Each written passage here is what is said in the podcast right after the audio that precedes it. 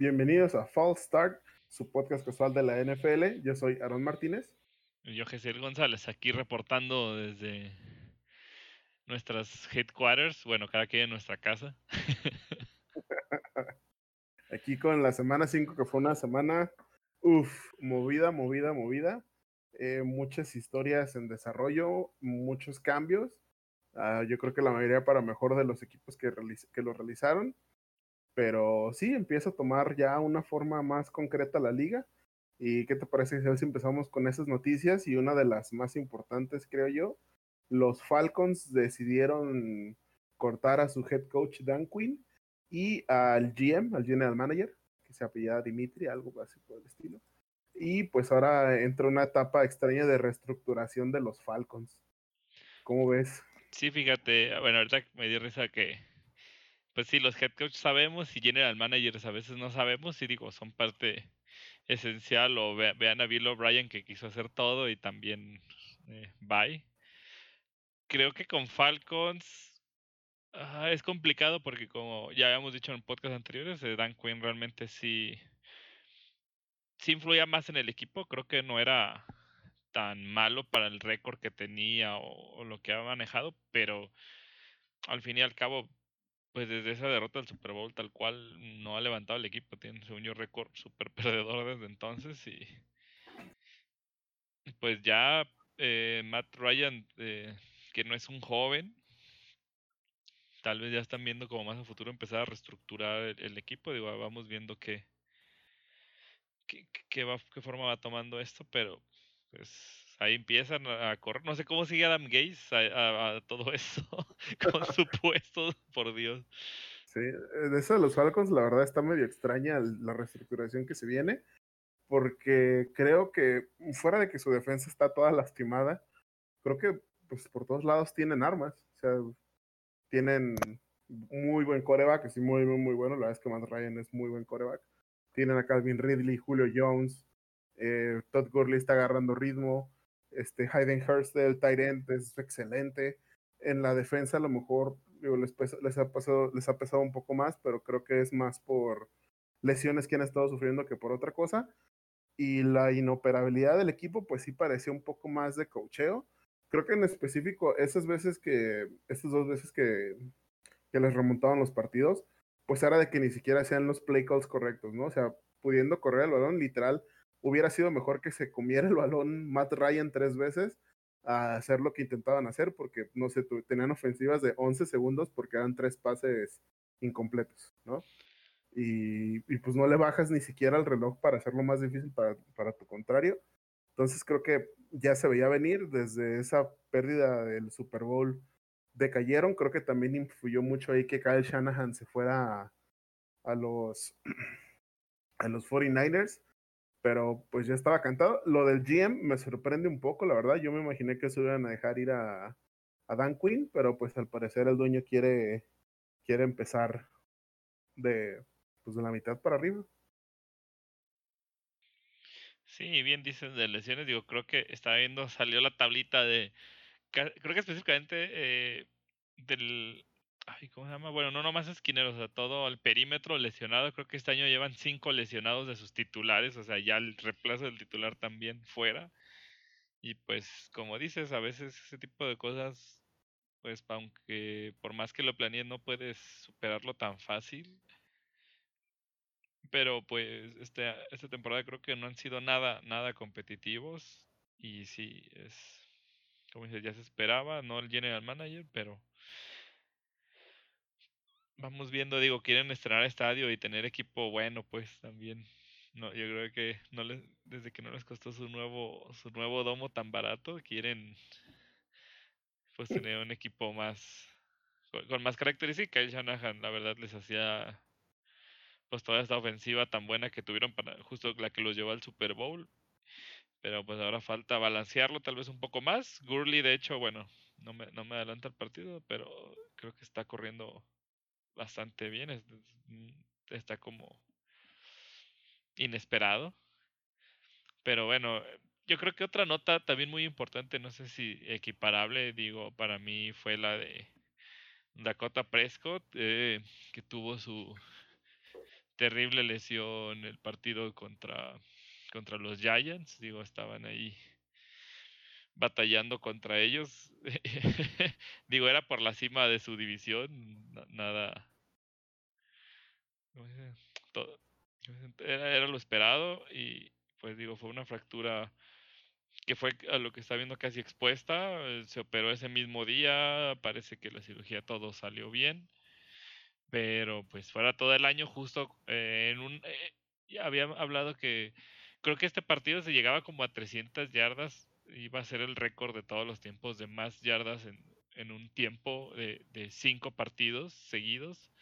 Estaba haciendo todo, yo creo, en sus manos. Digo, también en contra de, de rivales porque su defensa los dejaban meter 50 puntos, pero me parece que estaba haciendo lo, o sea, estaba ganándose el dinero, o, no sé, tú, cómo viste. Sí, creo que pues estaba jugando con el, designador del jugador franquicia, el franchise tag, que pues ah, si no conocen, pues les asegura un sueldo fijo y totalmente garantizado durante un año, pero después de ese año ya se acaba su contrato eh, fue muy hablado si los Cowboys le iban a renovar, por cuánto tiempo, que si quería más dinero, menos dinero, y al final pues Dak y apostó por él, eh, por querer pues ganar más dinero. No creo que haya estado mal, iba bastante bien creo, o sea, creo que lo habíamos comentado, no hay 32 corebacks realmente buenos en la liga, o, o creo que tal vez posiblemente pronto tengamos 32 corebacks competitivos, pero regularmente no hay 32. Entonces Dak era un coreback que creo que jugaba bastante bien y con las armas alrededor que tenía, eh, lo podía hacer excelente, pero pues ahora sí que llegó la desgracia. Y pues esperamos que se recupere pronto. Y sí, de las armas, pues como te digo, la ofensiva estaba sacando juegos, pero si les metían el doble de puntos, pues también no. O sea, ni Rodgers ha metido 50 puntos, creo, este año. creo que ha llegado también como a 40, igual que Prescott. O sea, es ha estado haciendo lo que tenía que, que hacer. Digo, tal cual, como dices, buscando que eh, dar esa plusvalía de, ah, mira, puedo ser yo el que, el que guía el equipo, pero justo estaba viendo de, lo que habíamos dicho que el coordinador defensivo que está ahorita no, ah, no, no tiene un buen récord, pero eh, está de la mano de McCarthy, entonces ahí van a aparentemente van a seguir sufriendo. Digo, no le ayudó, pero pues tristemente ya con esta lesión. Eh, la directiva Jerry Jones creo que hasta hizo un comunicado que serían comprometidos con él, que iban a, pues después de esto entablar comunicación para la, como dice, se acaba el franchise tag y ver la siguiente temporada. Pero pues tú sabes, muchas veces con ese tipo de, de, situaciones de lesiones, es como los carros de, uy, ya lo chocaste, pues ya lo tuviste que reparar, vale menos, pues un jugador, digo, está ojete la comparación, pero pues es la verdad, cuando te lesionas, algo así que ocupas una operación muy fuerte, digamos, ese valor eh, por tu probable durabilidad a futuro decae. Sí, y hablando de gente que sea, que ha apostado por ellos mismos, también los Jets acaban de cortar a Livion Bell después de dos años y 17 partidos, me parece que jugó en el span de los dos años, que pues, la verdad se vio inoperable dentro de esa defensiva, ofensiva, perdón. No sé si un poco, yo creo que Gates, un poco también que no traía el ritmo por el año que, que decidió no jugar.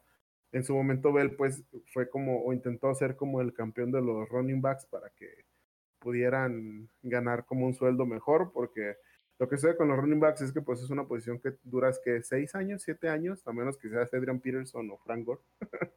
Pero no, no, usualmente no, tú no, tu cuerpo no resiste pues tantos goles porque a veces que tú recibes tacleos todos, todos, todos, todos los juegos y múltiples veces. Entonces, pues apostó por él y ahora ya no estaban conformes ni los Jets con cómo jugaban, ni él con estar con los Jets, así que lo han decidido cortar y pues esa gente libre va a buscar equipo. Yo creo que ahora sí que pues debería de salir barato, ya se ganó como 26 millones de dólares, algo así me parece con los Jets. De hecho, de este año todavía le deben o, o le tienen que pagar 6 millones de dólares. Así que realmente podría jugar como por el mínimo, como el millón de dólares por el que juega Cam Newton en cualquiera del equipo que los necesite. A mí la verdad me gustaría, creo que creo que podría jugar bien en los Bears, que, que de hecho se acaban, se acaban sin su corredor primero, ¿no? Sin Tariq Cohen. No, ese, es el secundario, el, principal es ah. David Montgomery. Digo, eh, realmente hacían un, un ¿cómo se dice? One, two. Ajá, es que ya muchos equipos, si te fijas, están haciendo este ah, por combo ya. También Pittsburgh, eh, bueno, esta semana creo que los vi así con su tercer corredor también incluido. Eh, este, ya no nomás es Nelly Cone. Y, y es bueno siempre tener estas variantes. De hecho, yo a mí me gustaría, eh, bueno, otros de los que vi como interesados, digo, hay puros rumores de la NFL, sigo un montón de comentaristas pues que, que son compas de los GMs o de los coaches, decían que también había cierto interés de parte de Kansas, digo, creo que en el en la parte de corredores pues están bien cubiertos con el principal, pero imagínate tener ya estas dos opciones, digo, son bastante diferentes. Eh, Clay Siller creo que es más, este, él se puede correr más directo a, las jugadas, como dices, Bell, eh, él también es, es bueno para recibir balones, este, bloquea y, puede correr más por fuera, creo que es donde explota más.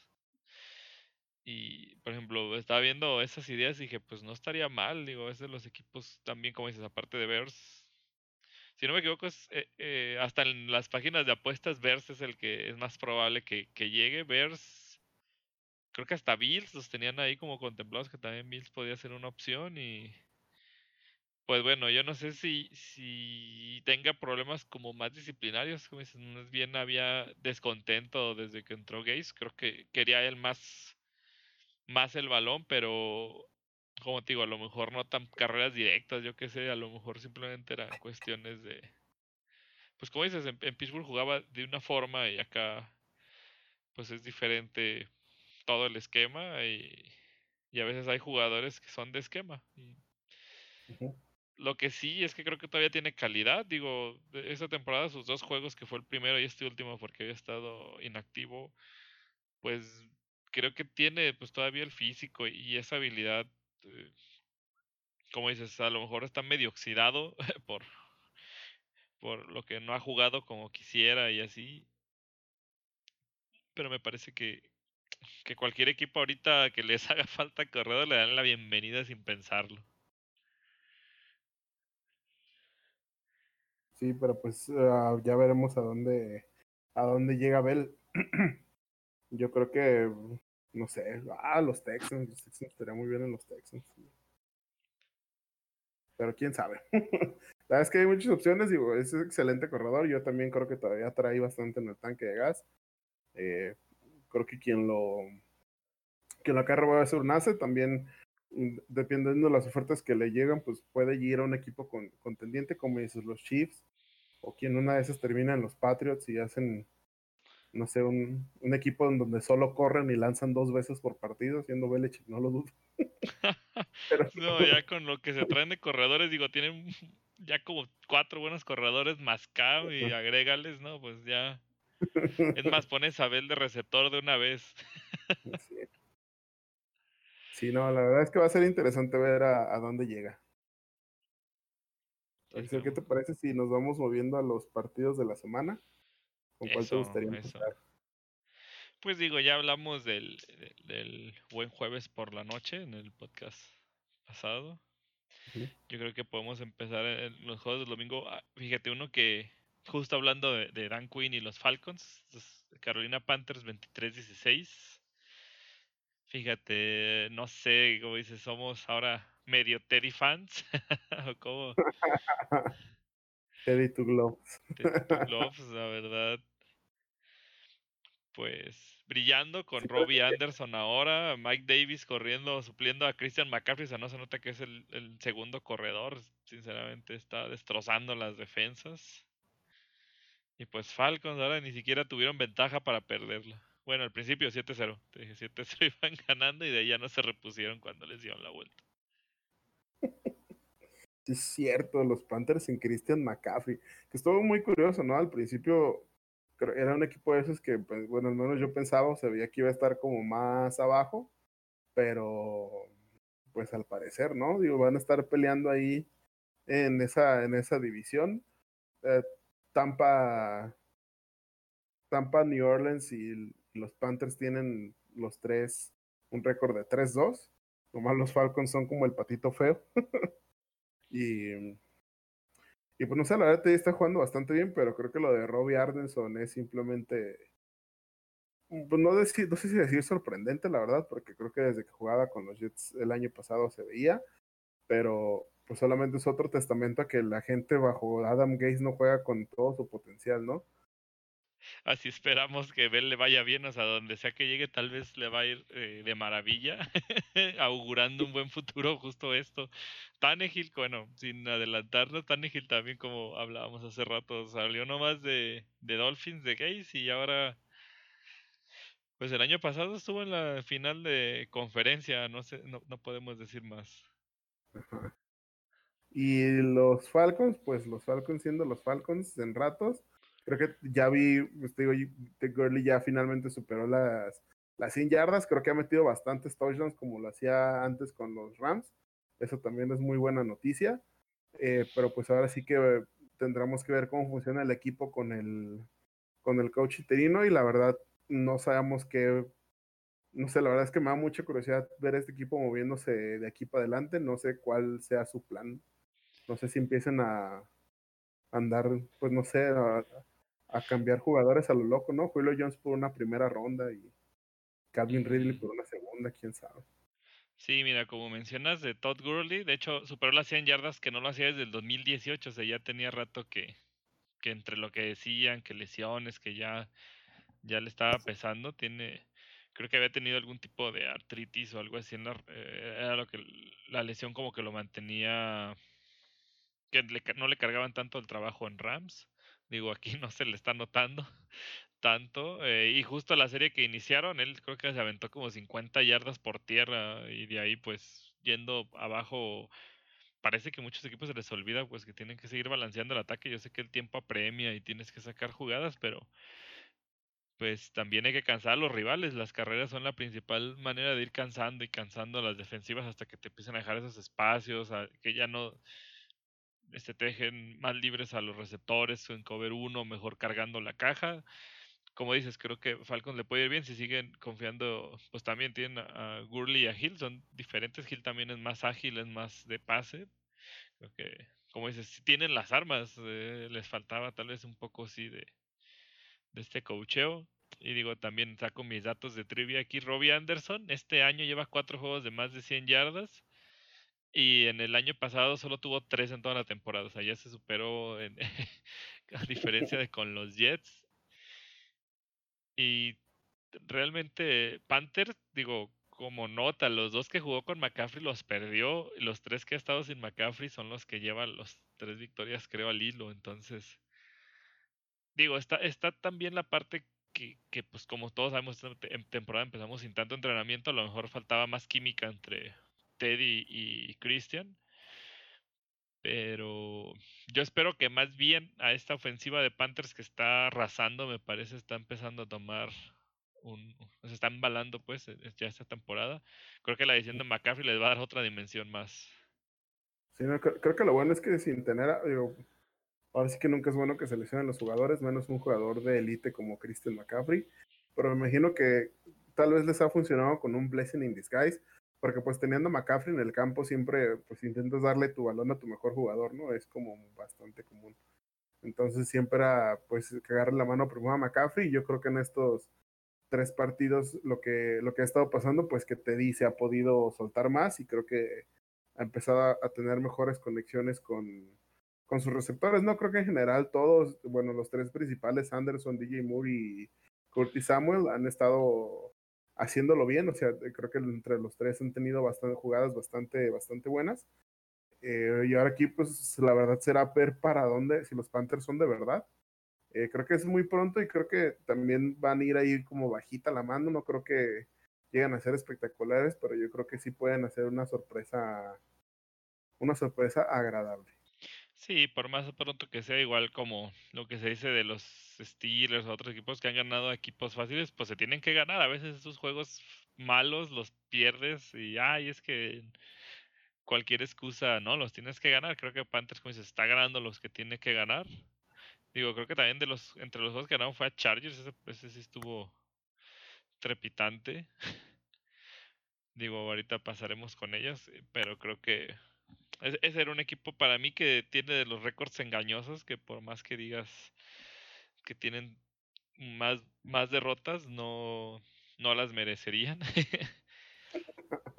pero digo, vamos a seguir analizando cómo se mueven estas nuevas panteras. Digo, justo estaba leyendo que, que, su head coach que traen del colegial el año, o sea, agarró un equipo que estaba con una victoria, creo, el, el año anterior, el año siguiente los hizo como 11-3 o bueno, no sé cuántos juegan en el colegial, eh, pero así pues abismal totalmente los metió a, competir eh, en el mismo año que entró, o sea, no, o sea, como que es alguien que rápido agarra un equipo, encuentra a quiénes mover, quiénes te sirven, qué, qué, qué los pones a hacer. Entonces, yo espero, espero que sigan compitiendo y como si van ganando como estos, que son los de su división, creo que eso es lo que los va a catapultar a pues a, llegar a postemporada. Sí, eh, van a pelear, pero pues la verdad es que la, la NFC pues se ve brava esta temporada, pero va a ser bueno ver esa competencia. ¿Qué te parece si nos mantenemos en la misma división y hablamos de el milagro que se dio en el Rams contra The Washington Football Team? No, fíjate, ahí el, el Señor nos ha mirado a los ojos. Un, bueno, un, un, milagro inesperado porque, pues como sabemos, eh, el Washington Football Team eh, tenía a Kyle Allen como titular. De hecho, estaba jugando bien, hizo un touchdown por tierra digo, pelear contra esta defensiva de Rams es, complicado. Creo que iba decente y en una jugada eh, que choca con Ramsey, no sé cómo tú la viste, a mí no se me hizo realmente muy intencional. Digo, fue lo tenía que sacar y, y, pues lo dejó fuera del, del partido. Y como dices, entró nuestro querido Alex Smith, que, desde la primera jugada, no sé si viste, fue, una captura que le hizo Aaron Donald y en la, en, pues la jugada se acabó la serie ofensiva, lo sentaron y vio la repetición a Aaron Donald y dijo, Holly, eh, su pierna es bastante fuerte.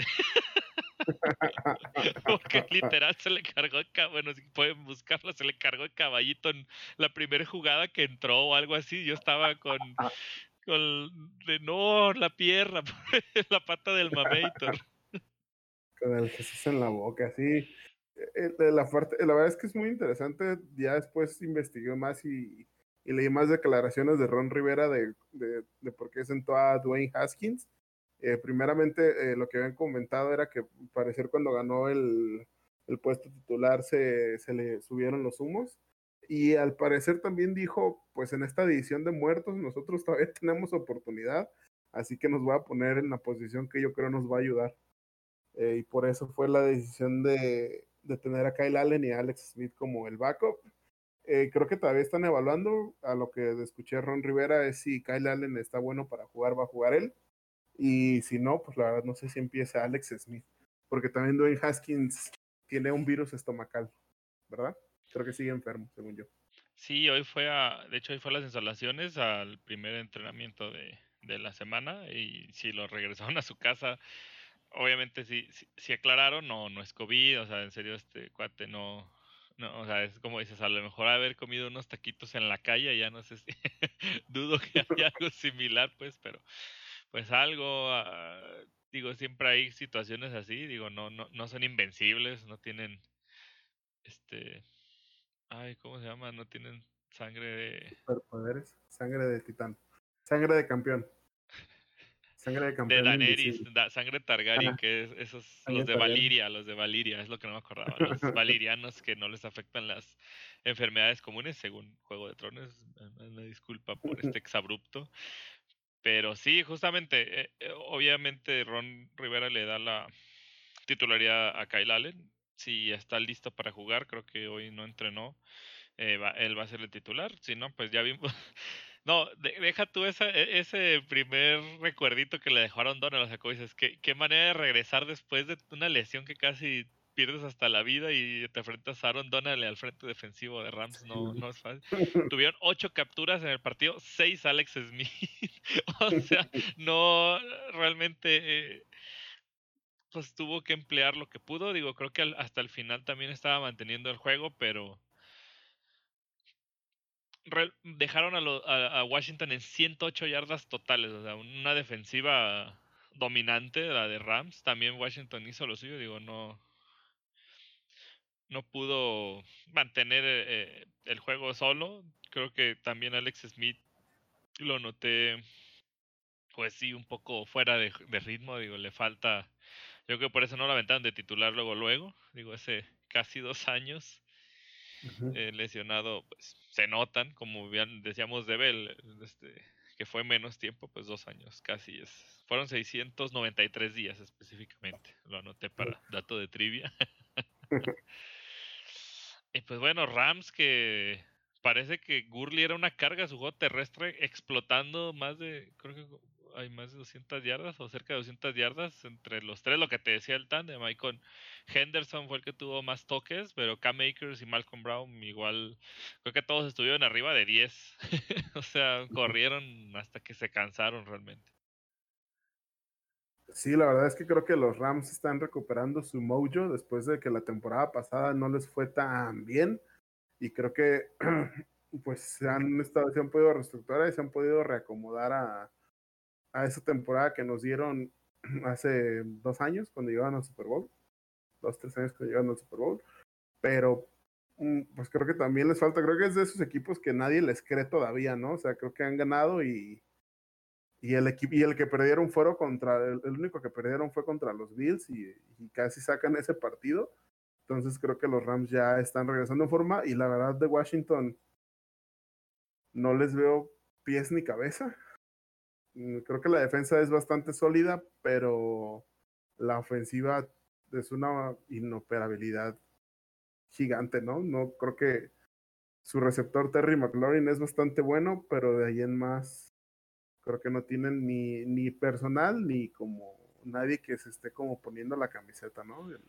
Antonio Gibson creo que no ha corrido pues bien o lo que uno esperaría de un running back principal. De hecho, creo que sí he visto los stats de los de Washington Football Team. Es muy común que no lleguen a las 100 yardas y, y muchas veces Gibson creo que no llega ni a las 50. Así que creo que algo tiene que revolucionar Ron Rivera en esa parte, si no, pues se va a quedar en puros buenos deseos su primer campaña al menos. Sí, yo lo que más he visto, o sea, me parece que Gibson sí tiene sí tiene la habilidad, digo, cuando se le ha empleado en ciertas situaciones, por ejemplo, anotó eh, el touchdown de esta semana, me parece, él fue el que corrió para... Ah, no, espérate, fue Kyle Allen, no, olvídalo. Pero creo que, creo, creo que él acercó al equipo de su jugada. Realmente no... Lo que no tiene Washington, no tiene jugadas grandes. Me parece que...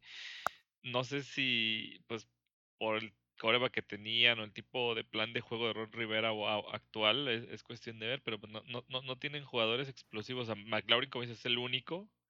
Todos los demás, pues ahí se quedan. Creo que no tienen la mejor línea ofensiva. Digo, ocho capturas hablan de no fue una óptima línea ofensiva. O sea, si de esas ocho creo que fueron tres o cuatro de Aaron Donald, pues cubres a Aaron Donald si ya sabes que él es el que va a entrar.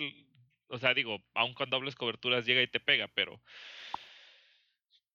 me parece que, que arreglando un poco o, así mejorando la, lo que es la línea ofensiva, como dices, creo que Gibson eh, va a notarse más. No, o sea, yo, yo todavía le tengo fe a este novato. eh, no sé, ya, a veces de repente, digo yo que de repente entre mis fantasies o todo los empiezo a ver y, y, no sé, es como de mis apadrinados de este año que, que confío que les vaya mejor, porque tal vez cayeron en un equipo que no les está explotando como deben. Pero es, es cuestión de ver esta temporada, pues vamos a ver la mano de Ron Rivera o si de plano va a hacer más cambios a profundidad para el siguiente año. Y en sí, regresando a los Rams, pues también creo que lo que está haciendo Jared Goff, que no sé si el año que le fue mejor es, lo que me parece que sí, está repartiendo el balón, o sea, en fantasy todos se quejan porque no está usando a los jugadores, pero es como no, está pasando a todos las, lo que te da el rival, el jugador que te dejan libre o explotas al, al corner más malo y va sobre él, sobre él, sobre él todo. Digo, así lo han hecho varios equipos, este, o más bien es la costumbre de varios equipos. Y pues creo que Goff, como dices, está, está a buen nivel. Es falta que, que se mantenga eh, hasta fin de temporada. Yo creo que justo vienen a, demostrar que siguen siendo un equipo competente después de, como dices, el año pasado que sí fue desastroso. Y yo creo que van a estar peleando, pues como dices, la división también de la muerte ahí con ellos. yo creo que los Rams van a ganar de puro cuerpo de receptores. La verdad es que cada semana es uno al top. Creo que, creo que fuera tal vez con los Steelers, más tarde hablaremos de ello, pero creo que en general pocos equipos veo que su receptor número uno cambie cada semana, ¿no? Tyler Hibby tuvo un, excelente juego alguna vez, o Cooper Cup brilla en otro, Robert Woods brilla en otro, Josh Reynolds brilla en otro, Jalen Everett brilla en este, entonces creo que ahora sí que creo que esa, es la parte más importante del, esquema de los Rams, que pues a quien cubras, el siguiente en la línea, o sea, si, su primer, si el primer read de, de Goff está bien cubierto, el segundo posiblemente va a estar abierto y es una persona que sabes que te va a hacer la jugada, ¿no? Entonces creo que esa es la parte donde, donde los Rams van a terminar sacando la mayoría de sus partidos, creo yo. Sí, mira, igual ellos también tienen este Van Jefferson, es un también receptor novato, creo que él también igual como dices, un partido creo le creo que con Dallas, ¿no? ¿Cuál fue el que le fue mejor? Y es lo mismo, van a van a seguir sacando, digo, otro otro novato de este año que te digo, en serio, de dónde sacaron receptores hasta de las piedras, hay para había para todos, menos para Rodgers. y pues sí, digo que bueno, ¿qué te parece? Bueno, hablando de la conferencia nacional, bueno, es nacional contra el mejor equipo de la americana, Cardinals contra Jets, 30-10. Finalmente regresó tu hijo, Kyler Murray. Pero pues no sé, jugó contra los Jets. ¿Lo puedes, puedes decir que fue muy bueno si jugó contra los Jets? No, no, para nada, pero justo regresamos a esta parte de es un partido que tienes que ganar, lo hicieron con autoridad, eh, como dice, son los Jets, tienes que pasarles por encima, o sea, al principio estaba crítico porque iban 7-0, eh, llegó la ofensiva de Jets, eh, no, creo que fue gol de campo, la siguiente serie ofensiva le interceptaron a Murray, fue muy temprano, así empezando el juego los dejaron en la 10 y se la jugaron en tercera y una, no corrieron, con Bell en cuarta y uno, no corrieron, o sea, no hicieron puntos de, de una interferencia, digo, de una intercepción para, te dejan en la zona de gol, pues eh, creo que los Jets, hasta eso digo, sabemos que en la coordinación defensiva están bien, me parece que, pues como dices, el año, la, la jornada pasada fueron dos intercepciones o un pick six la ofensiva de plano muerta. O sea, flaco, la verdad, pues es buen suplente, pero no te va a sacar partidos. Digo, a pesar de que, pues digamos, la experiencia y que llegó este, a un Super Bowl. O sea, eso no te da el, la habilidad de en serio ser elite como siempre todo, eh, eh, siempre estaba en la crítica si era elite o no pues podemos ver que ya lleva dos años en las sombras y pues bueno, intentó, lo intentó, creo, este partido, pero también Cardinals. No, no, no te creas, ¿sabes, qué? No, olvida lo de la defensa, les hicieron casi 500 yardas, ya me acordé. la defensa se desvaneció en algún punto. Eh, sí, la verdad es que fuera de Flaco, pues creo que ahora sí estaba pues le fue mal, creo. Esperaba regresar a, ser titular. Con Denver estuvo lesionado la mayoría de su tiempo ahí. De hecho, esa lesión fue una lesión que cargó hasta con, con los Jets. Creo que me parece que lo activaron como la tercera semana o algo por el estilo. Y, pues ahora que le tocó intentar brillar bajo Adam Gaze, ¿no? Que va a ser como una como que Flaco dijo, de aquí soy, con la lesión de Sam Darnold, pensaba que iba a tener como pues mostrar como su currículum, digamos, para decir que pueda seguir compitiendo y seguir a poder eh, ser titular en algún equipo, pero pues la verdad es que la pues ahorita el equipo está inoperable, ¿no? Eh, un partido que dominaron los Cardinals de Andre Hopkins hizo un par de jugadas espectaculares como solo de Andre Hopkins sabe hacer. Y, y pues nada, la verdad creo que los partidos de los Jets están volviendo partidos aburridos porque pues es un equipo que no mete ni las manos, ¿no? Que parece que ni por gusto las mete. Fíjate, parece que todos como Bell con hasta apatía. Creo que el, el único Jamison Crowder, su receptor es el, el que está ahorita. Creo que justamente él hizo la anotación, o sea, por puro esfuerzo se llevó a dos defensivos en la yarda 10 y se extendió lo que pudo para anotar. Es como esa chispa, el único que tiene esa chispa todavía en la ofensiva, o sea, como que cree eh, que se puede hacer algo. creo que también esa actitud es la que les falta. Pareciera que ya todos llegan al partido perdiéndolo como dices, es coacheo, es no sé si viste un video que salió de la motivación de. Ay, el de Seahawks. Russell Wilson. No, el, el coach, Pete Carroll, haciendo una super. este. Hacia el final del partido, ¿cómo los motivas a ese ambiente que te genera? Digo, creo que justo es algo que les hace falta a los Jets, esa revulsión en, en desde, desde adentro, de, porque sí, como digo, parece que los ves y como Bell, por eso siento que hasta se salió y dijo, ay, pues yo no quiero estar con esta actitud porque todo el mundo la tiene, o sea, me quiero divertir. siento que él es de los que a lo mejor otro equipo se va a divertir más, como dices, fue por el dinero, a lo mejor ahorita ya va a ser de, ay, ya, solo quiero jugar y, pues creo que es lo que le peleaba a Tiwa eh, que no le daban balones o los que él quería. Esperemos que los Jets hagan algo. Digo, no, no, no, no queremos otro 0-16. Es triste que, que de plano no, no sepa. Eh, ¿El 0-16 también hizo Gaze con Dolphins o no? No, con ellos sí llegó a ganar. No, no, con Dolphins. No, con Dolphins no. Pero el año pasado no era, no estaba Gaze, estaba Brian. O sea, el año pasado que tanquearon era con Brian Flores. Mm, pero, pero igual le metían las manos con Gaze. Daban lástima. No sé, es que fíjate que es lo curioso, ¿no? Eso que dices el 0-16, el 0-16 con los Browns ni te da lástima, ¿no? Te daba como risa de, ah, los Browns. Y los Jets, la verdad es que. No sé, no sé, me cae muy mal Adam Gates. La verdad es que, los, equipos de Nueva York, eh, pues la prensa, todos son súper. No sé si has visto allá el New York Times o todos esos periódicos, cuando hacen algo por poquito mal, se comen al, al entrenador, al jugador. O sea, es una prensa muy muy pesada.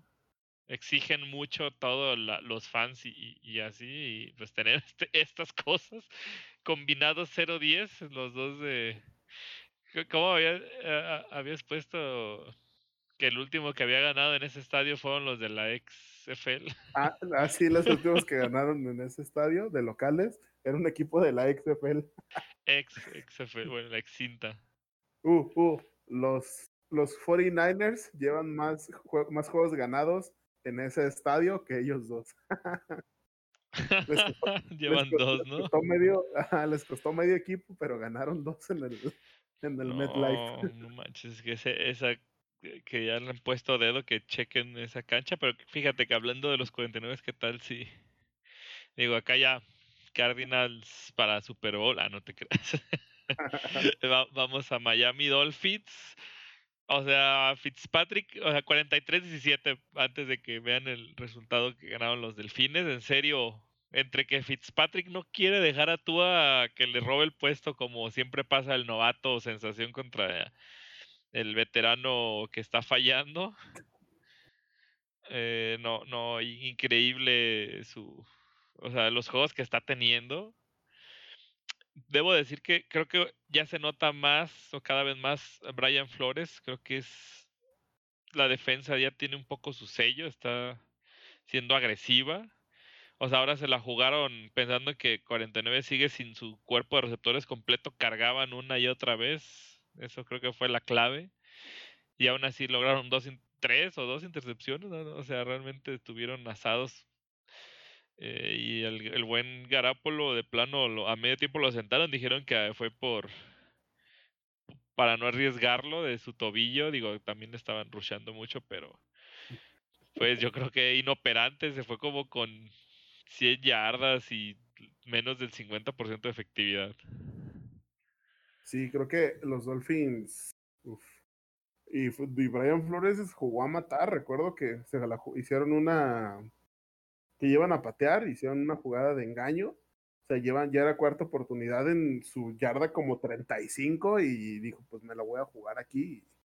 Y ahora sí que se fue a la yugular, Brian Flores.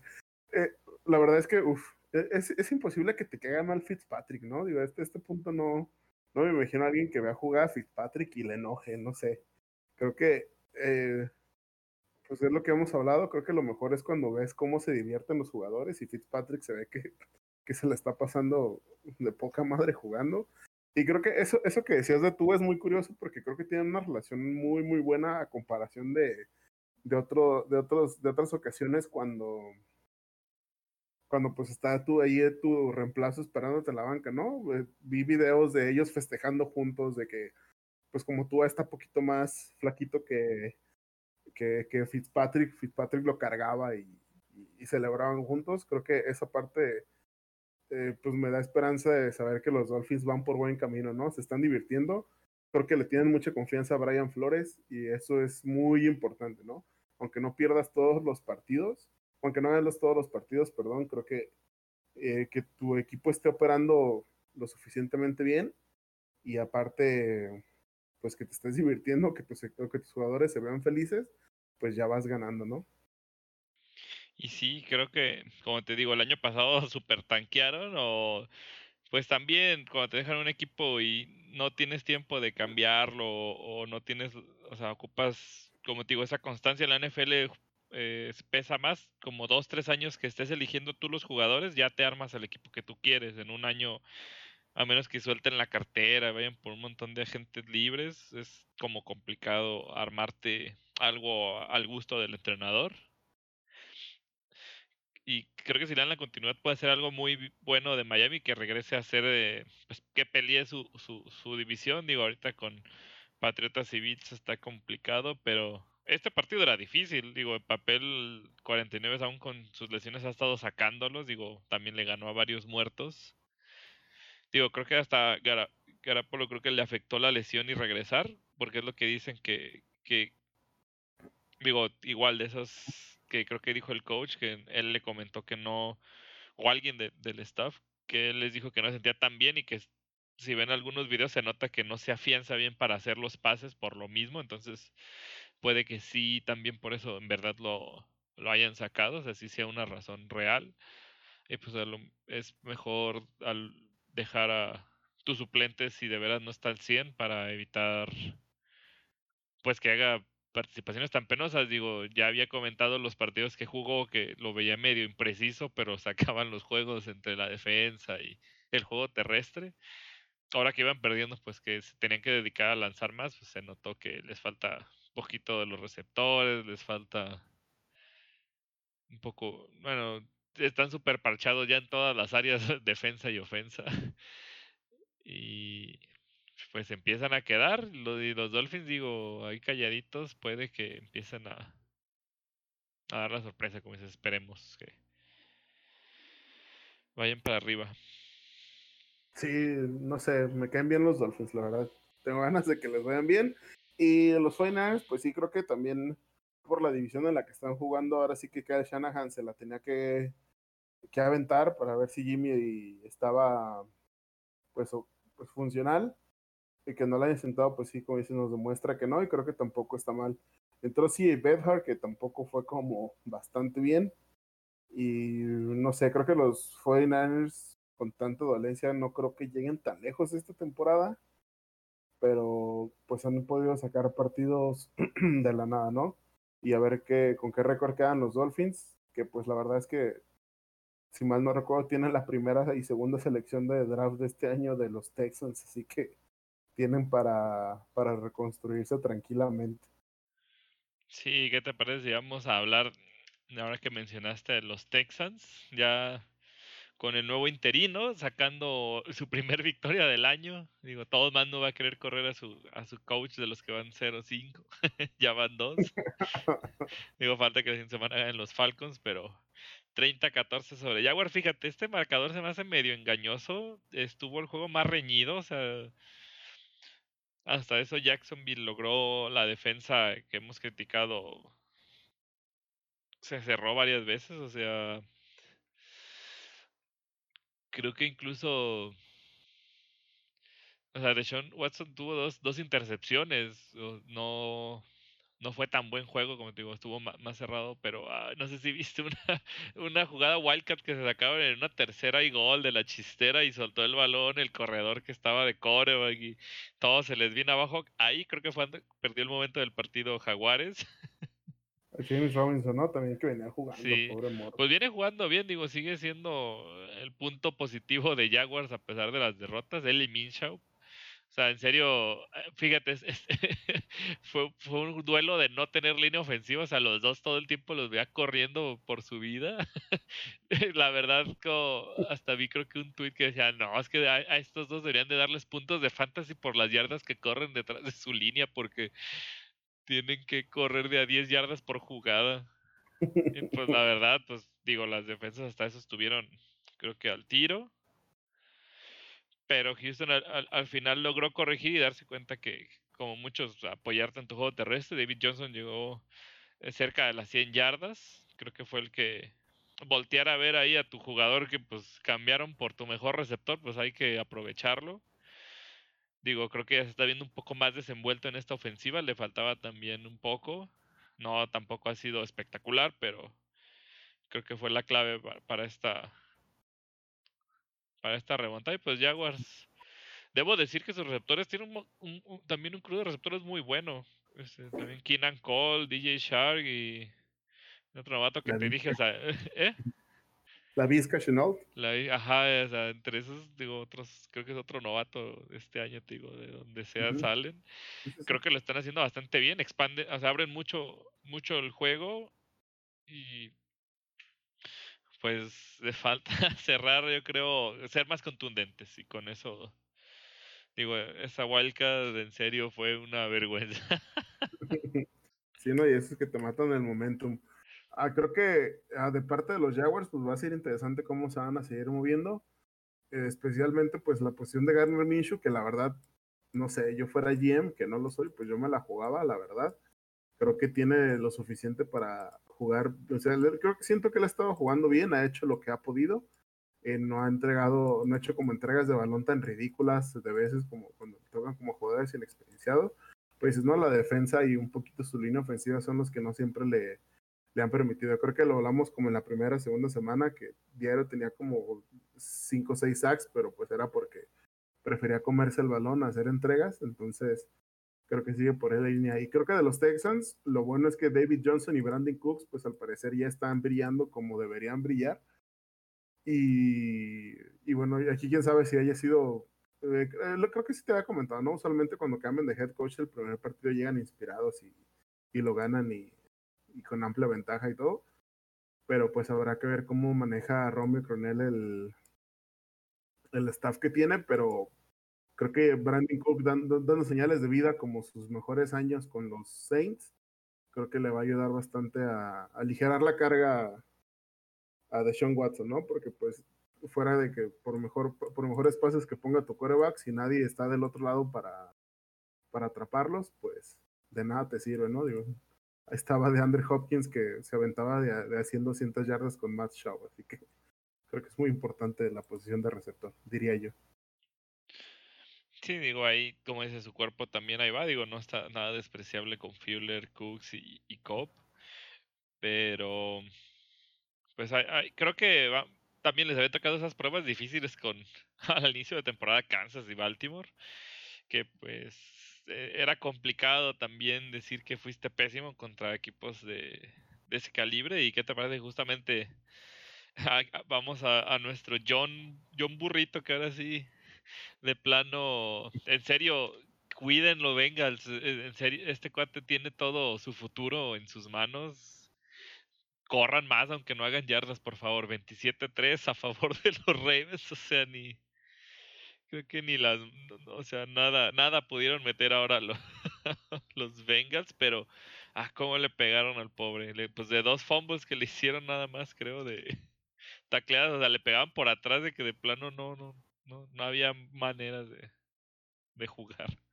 Sí, creo que ah, eh, había leído la nota de que era de los pocos equipos que había hecho un, un gol de campo solamente para no quedar en ceros, pero pues un resultado que yo creo que se veía bastante obvio y no tanto, especialmente porque los Bengals fuera de que no hubieran estado jugando también, pues siempre se mantenían al menos tiro por tiro, pues no, no, no se habían visto tan inoperables y ahora pues que tuvieron al gigante de los Ravens enfrente, pues fue como un golpe de realidad, ¿no? Especialmente cuando venían de ganar su primer partido, que el siguiente sea contra los Ravens, pues sí es como un balde de agua fría en, en tu cara. Y creo que lo más importante y, que se notan los puros stats, pues fue esas pérdidas de balón de los Bengals, pues se convirtieron en puntos para los Ravens, que regularmente es donde te mueres, ¿no? si no solo entregas el balón y tu contrincante hace puntos, pues. Sí, es que Ravens creo que por eso es de las mejores defensas de, de la liga este año. Hace puntos en la ofensiva y defensiva. Creo que fue un pick six, me parece, a. Hicieron a Burrow. Ajá, sí, el de Marcus Peters. Marcus Peters, justamente. Sí, no, no estaba seguro si fue el, otro el otro corner, pero, o sea, un equipo que te hace así, o sea, porque realmente Lamar Jackson lo limitaron. Bengals, como ya te he dicho, creo que ya regresaron sus tackles defensivos. Creo que se lesionó otro en el partido, pero eh, ya tienen poquito más en la defensa, pero aún así no. Porque digo, 27 puntos no te arrasaron así eh, no fue Rodgers haciéndote 40. Eh, como dices, al, al, final era un partido rescatable, pero sin operancia en la ofensiva, o cero. No sé si viste una jugada, incluso le pasaron a, a AJ Green, al, este, poquito alto tal vez, pero de plano va caminando, ya no hace ni el, ni el intento por saltar, y fue una de las intercepciones también a Burro, o sea, fue como, no sé si fue la del pick pero por Dios, o sea, mínimo si estás en el campo, haz como que saltas, ay, no llegué, ay, qué casual que no, no llegué un balón que estaba a tres metros porque no fue un buen pase, pero por Dios, o sea, la actitud de Gigri justo veía que también es alguien que estaba pidiendo su cambio, no sé, o, o que como que no estaba a lo mejor a gusto por las actitudes de ese partido justamente y hasta vi comentarios de pues debería irse a la casa de retiro, ya no, no juega como WR principal. Y digo, eh, perdón, este está como Burro parece que tiene entre sus preferidos a Tyler Boyd y a, Higgins, el novato. Ah, hablando, regresando a eso. Como que tienen, son con los que tienen más química. Entonces ahí Green como que se ha ido relegando. Al principio los primeros juegos sí, sí lo usó mucho. No sé, este creo que tuvo cero recepciones tal cual. Entonces te habla de, o falta esa química, se pelearon a lo mejor y no sabemos, no, no, digo, pues ese tipo de cuestiones las mantienen muy guardadas los entrenadores. Pero no sé, siento que de todos modos sí tiene el nivel, pero hay algo, siento que hay algo ya desde antes de que se lesionara y no jugara el año pasado, ya tenía problemas ahí, tal vez con la directiva, no sé, no está a gusto. Sí, AJ Green el, problema que tenía o, su discusión con la directiva es que no quería jugar con el, con el franchise tag, quería que lo firmaran, pero pues como estuvo lesionado la mayoría del año pasado, eh, los Bengals como que no se animaron a darle otro contrato, entonces está jugando con el franchise tag y pues la verdad nada feliz. Y ya no recuerdo si puedes hacer transferir a un jugador con el franchise tag, la verdad dudo que lo puedas hacer me imagino que no se puede, por eso mismo le estás firmando, le está dando el franchise tag. Pero sí, creo que desde ahí viene la molestia de AJ Green. Y, y ahora sí que es como, pues ven de mal como no, el futuro es hoy, oíste viejo. ya no, pues llega un nuevo coreback y él con quien se, con quien agarre eh, química, pues es con quien se va a quedar, ¿no? Y, creo que pues debería saber también que, que, que espera que quiere AJ Green, digo, eh, si vemos a los Cardinals, quien está brillando es de Andrew Hopkins en lugar de, de Larry Fitzgerald, que lleva 15, 16 años ahí. Y pues yo no he visto ni una queja ni nada de, de Larry Fitzgerald. Entonces, creo que pues ahí la actitud de Jay Green será pues determinar qué quiere hacer y que, que T. Higgins sea como el arma favorita de Burrow no me extraña tampoco siendo los dos novatos. ¿no? Sí, como dices, cada quien tendrá sus aspiraciones. Eh, digo, al fin y al cabo esto por más que lo veamos, pues es su trabajo. Digo, uno también puede no estar a gusto en su trabajo y decidir buscar pues, alguna otra opción. Y pues digo, para ah, bien de él y, pues del espectáculo, como digo, creo que todavía tiene algo que mostrarnos en la NFL, pues que, que resuelva sus conflictos, pero hablando de, de estos equipos que, que cambian, bueno, siguiendo con la división de, de Cuervos, Cleveland 32 contra los Colts 23. Un partido que los dos iban 3-1 y digo, ¿cómo ir 4-1 en tu división y ser tercer lugar por los Cleveland Browns? Digo, eh, su mejor inicio desde el 94, que oiganlo con Bill Belichick en los controles. Y Baker Mayfield se convirtió en el, eh, este, acaba de empatar a Ben como el jugador que, como el coreba que más partidos ha ganado en el estadio de los Browns. Eh, ah, exacto, ese es, digo, ese es otro dato en este nuevo estadio, ¿no? Digo, ah, no tiene tanto. no creo que tenga. Creo que son 11, no son 11 partidos, entonces debe ser que 6 temporadas, porque la temporada pasada Ben no jugó ninguno contra los Browns. Entonces, como en 6, 7 temporadas, no, no, te creas, juegan una vez por año en el estado de los Browns. Y si tiene 11 victorias, son 11 años. wow. Él sí los trae de sus hijos. y ahora, pues es un récord que ahora va a tener Baker Mayfield, que pues nomás te dice que durante como 15 años no tuvieron a nadie de los, los Browns, perdón. Y pues, pues creo que hay que empezar a temer, ¿no? Digo, no. Como que uno, uno se hace tonto y quiere voltear al otro lado, pero la verdad es que los Browns, los Browns traen con que sí, mira, los Colts eran la mejor defensiva y ni así. Sí, mira, los llegaban 3-1 con las defensivas, digo, también Browns se consideraba buena. Creo que Colts le pegó más que sus dos linebackers titulares, eh, este, Leonard y... David Leonard. Sí, pero el otro no me acuerdo cómo se llama. Digo, perdieron por lesión este juego, estaban inactivos sus dos linebackers titulares, entonces creo que Browns justamente supo capitalizar. Eh, esas cosas que también hay que hacerse desde el cocheo, o sea, si ves que le falta eso, porque sigue siendo creo que Colts de los mejores perímetros, digo, el duelo estuvo muy intenso, dos intercepciones por bando, digo, del lado de Philip Rivers, pues ya sabemos que le gusta dar regalos de Navidad anticipados, pero digo, también los Colts les empezaron a pasar Mayfield y no, no, no, no hizo mucho y, y justamente hicieron una ofensiva más balanceada, aún sin chop, corrieron bastante bien, justo aprovechando, como digo, este por el centro, sobre todo, que les faltaba ese martillo que cerrara los tacleadas. Y pues al fin y al cabo, donde se cerró creo que fue la línea de Browns, tanto pues también le llegaban a, algo a Rivers y no dejaban correr. Digo, Miles Garrett, sabemos lo que es Miles Garrett, es, el que da cascazos a los corebacks de Steelers si se ponen de modo. no, la verdad es un super atleta para mí también desde los jugadores al nivel tal vez de Aaron Donald, en serio, son defensivos que cambian. Defensivo de la... va, la verdad. yo creo que va a ser este año el defensivo del año.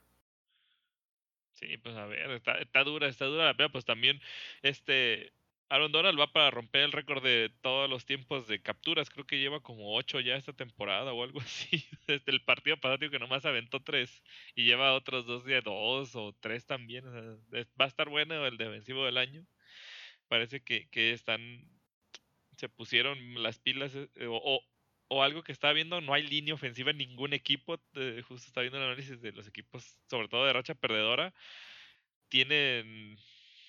O sea, son los que menos tiempo dejan a sus coreback, los que no menos corren. O sea, realmente parece que es una decadencia de linieros ofensivos. Entre lesiones, pues, y todo. Ha sido como lo que afecta este año a los equipos. Y justo eh, creo que venía eso, que los que van con buena racha son de las mejores líneas ofensivas ranqueadas. Y pues sí, es, eh, es, en la actualidad esencial, pues hay siempre, muchas veces se van los primeros picks de ya en los drafts, si se fijan, digo, los que más o menos han visto esto y, ven que a veces seleccionan antes que un coreback, corredor, receptor, seleccionan linieros, pues es es de las posiciones que más se necesitan, más influyen en el resultado si tienes buenos, buenas piezas ahí.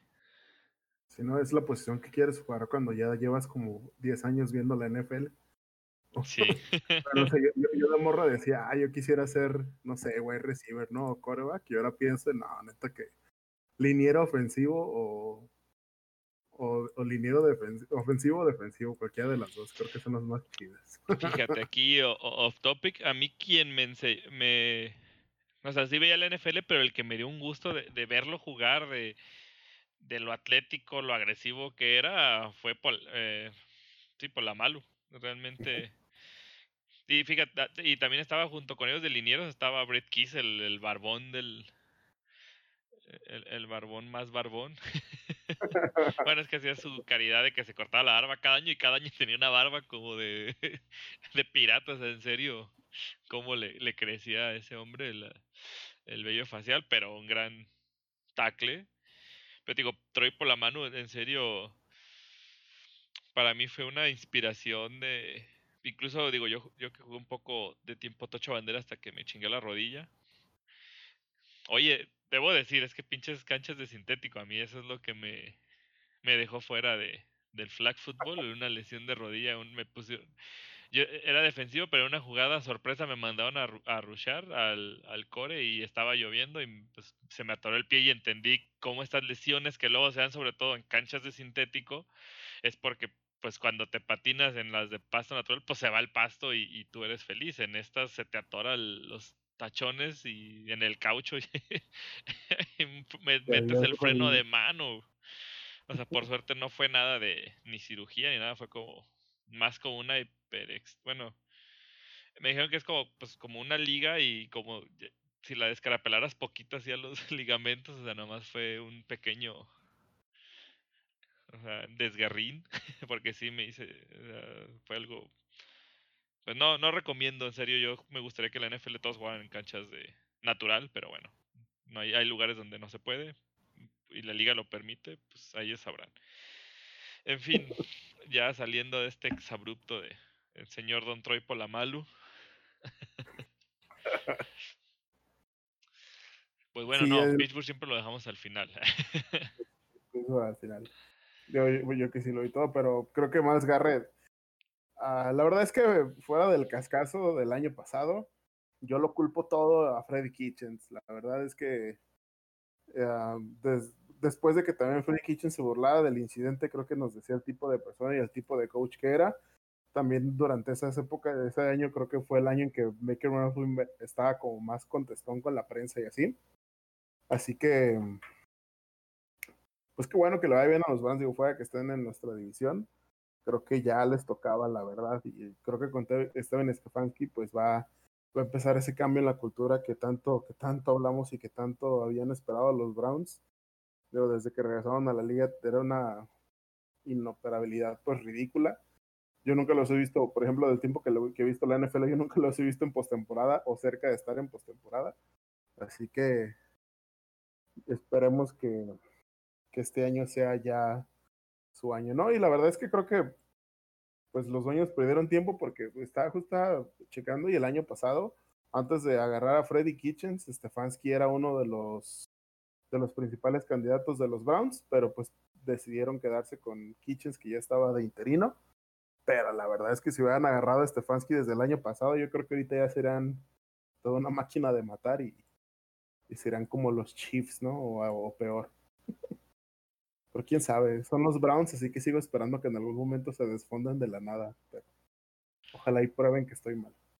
Sí, no, justamente esta parte de que sean más competitivos, yo creo que siempre ayuda porque te hace a ti, pues si enfrentas a esos equipos dos veces al año, prepararte simplemente para esos duelos, o sea, los que seguro ya están preparándose para los de Baltimore. Creo que Cleveland vamos la siguiente semana, ¿no? Me parece, porque justo, fíjate también, como dices, el, el coacheo lo que significa. Eh, a Tomlin igual le preguntaron qué pensaba de lo de Garrett y qué va a pasar este año y él dijo, pues lo que pasó, o sea, el año pasado, pues creo que la prensa lo hizo más grande, como dices, a lo mejor ciertas declaraciones, este, pues eso es algo que pues no le voy a decir nada ni al jugador y pues nos vamos a preparar para este partido y, y, o sea, como cortón, pues, de, pues pasó, ni modo, ya. O sea, no le voy a seguir metiendo morbo.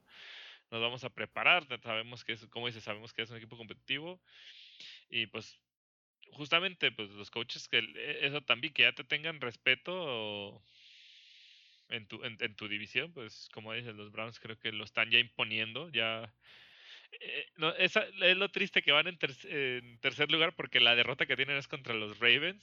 Creo que los agarraron simplemente mal parados la primera este, semana, fue, ¿no? El, este partido. Digo, sin tanta preparación, yo creo que ya embalados el siguiente Browns eh, Ravens va a estar bueno y pues todos los de la división, como dices, esta fea, estos partidos feos de la norte de la americana se van a poner rudos. Y, digo, a mí me gusta que, como dices, esa competitividad es buena para todos y para al espectador, aunque a veces duelos de defensivas de esta calibre no, no son tan llamativos, pero suelen ser suelen ser bastante interesantes, salen ahí las pues el cocheo, tal cual empieza a salir el cocheo y ganar en la en la línea. Sí, ganar en la línea y ganar antes. Ahí está el, Super Bowl más feo de la historia del Rams contra Patriots. que básicamente fue Wade Phillips contra Bill Belichick y McVeigh nomás haciendo como que coachaba, pero. Hacía el intento, parece pues. hablando de campeones del Super Bowl, uff, la campanada, la sorpresa, la caída del rey. Las Vegas Raiders le ganaron a los Chiefs justo que en la semana le habían preguntado a, a Derek Carr que qué opinaba de la rivalidad de contra los Chiefs y dice si fuera rivalidad les hubiéramos ganado alguna vez. sí, pues en su división es, es, pesado tener a alguien como Mahomes. y desde antes, eh, creo que Derek Carr nunca había ganado los Chiefs o les ha ganado como una vez, o sea, desde antes de que llegara Mahomes. Simplemente mm. no podía, era como su pedirte en el zapato básicamente son sus, sus Patriots de nuestros Steelers, la verdad. Sí, suena feo, pero, pero pues básicamente así. Y pues le sacaron el partido. Creo que pues ahora sí que los Chiefs han estado jugando en la línea, han estado jugando bien, pero también se les han estado complicado algunos partidos que uno pensaría que no, como pues ya fue con el de Chargers y ahora y ahora Las Vegas Raiders, que por la verdad Derek Carr dio un juegazo. Tuvo, siempre se le quejan de que no tiene, de que no tira pases largos y Henry Rocks hizo 120 yardas en dos pases. Así que, uff, ojalá y Las Vegas agarre el momentum de aquí también, pero pues ahora sí que ya cayó la primera, primer balde de agua fría contra los Chiefs, a los Chiefs. Sí, mira, justamente primero se acabó esta racha, bueno, no racha, pero se acabó septiembre. Mahomes es invicto en septiembre en su carrera todavía, hasta sin intercepciones, me parece que se ha ido estos años que ya lleva. Y octubre creo que es de los meses también que, que peor la pasa, como que como probablemente yo siento que empieza súper bien, empiezan a aflojar de, ah, pues vienen, por ejemplo en este caso, ah, vienen Las Vegas, son nuestros hijos, vamos a, o sea, no, entrenemos tanto esta semana, no pasa nada y tómala, pues. Yo creo que Gruden está haciendo otro que está haciendo una cultura muy importante eh, en, en Raiders. Ay, no, estoy seguro si es él o eh, al menos en la defensiva no me ha gustado. He visto varios de sus jugadores hacer eh, hasta golpes también a veces un poco innecesarios, digo, tratando de ser físicos o tratando de imponerse. En este partido, no recuerdo es el, es el safety, creo que es el capitán de la defensa. Lo, vi así un par de golpes que parecía que iba hasta lesionar al, al, rival y pues la, la, verdad ese tipo de cuestiones que digo se ven muy marcadas porque lo dicen durante el juego y, no se valen digo por más que quieran ser los rudos de, de los Raiders eh, creo que hay que respetar también al rival pues eh, los malosos. Los malosos, no sé ese término, si lo adoptaron el Toño de Valdés o alguien así, me, me suena. Sí, uno de esos, de los malosos de los reyes. Pero bueno, creo que anotaron bien lo que han estado haciendo, pero justamente lo que hice estaba viendo este unos análisis de que decían lo que hizo Raiders es lo que les hacía Kansas, como que vieron de, ok, ¿cómo nos gana Kansas? Un chingo de pases largos y, y mucha ofensiva este, todo el tiempo, o sea, totalmente verticales, como dices, Henry Rocks, eh, Nelson Agolor. De hecho, es lo que te iba a decir, Nelson Agolor es de los pocos que han salido, creo, de, de Águilas, de, de, los últimos años, que le ha ido bien o algo así. O sea, estaba viendo que también es como alguien que está brillando eh, y ve con, con, con Raiders, digo, Cody Gruden está haciendo ya algo muy bien. Le tiene confianza a Cari y, está sacando, pues, Rocks, no sé si viste su primera de esas atrapadas de 60, 70 yardas, o sea, en serio le casi le brincó encima al defensivo que ya tenía la intercepción, le quitó el balón, rodó, o sea, fue como, no, no, no me parece... Ese, e, él justo, digo, al menos antes de la temporada se esperaba mucho, se lesionó el primer partido, me parece que también había jugado bastante bien, estuvo dos, tres juegos fuera, ya regresó y pues la bestia que es, se va a notar, otro que eh, eh, siento que es muy dominante, o sea, esos receptores que, que si el balón es competido te lo va a ganar, o sea, no va a haber defensivo en la liga que se lo pueda quitar. Yo opino, o sea, lo poco que he visto de él, digo, vamos a seguir viendo estas semanas, pues yo creo que va a ser el mejor receptor de, de Raiders y pues, o sea, 40 puntos. Ah, otra. Mahomes en su carrera, hasta la fecha, digo, es joven carrera, no había perdido por más de 7 puntos. Esta es la primera derrota de más de una anotación. O sea, también habla de quisieron hacer un statement los, los Raiders de vamos a ganarte y te vamos a ganar bien.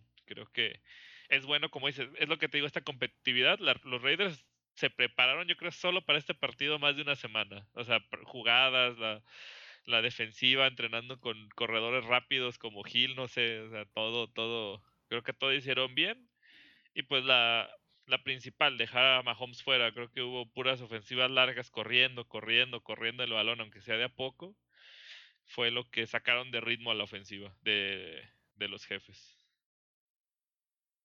Sí, la verdad es que, pues que, como dices, que bueno que regrese como esa competitividad a, a esa, a esa división en específico que pues claramente se ve que dominan los, los Chiefs, pero pues ya con eso te pones, les quitas un partido divisional a ellos y te lo pones a ti, creo que eso, eso es como la parte más importante de ganar los divisionales, ¿no?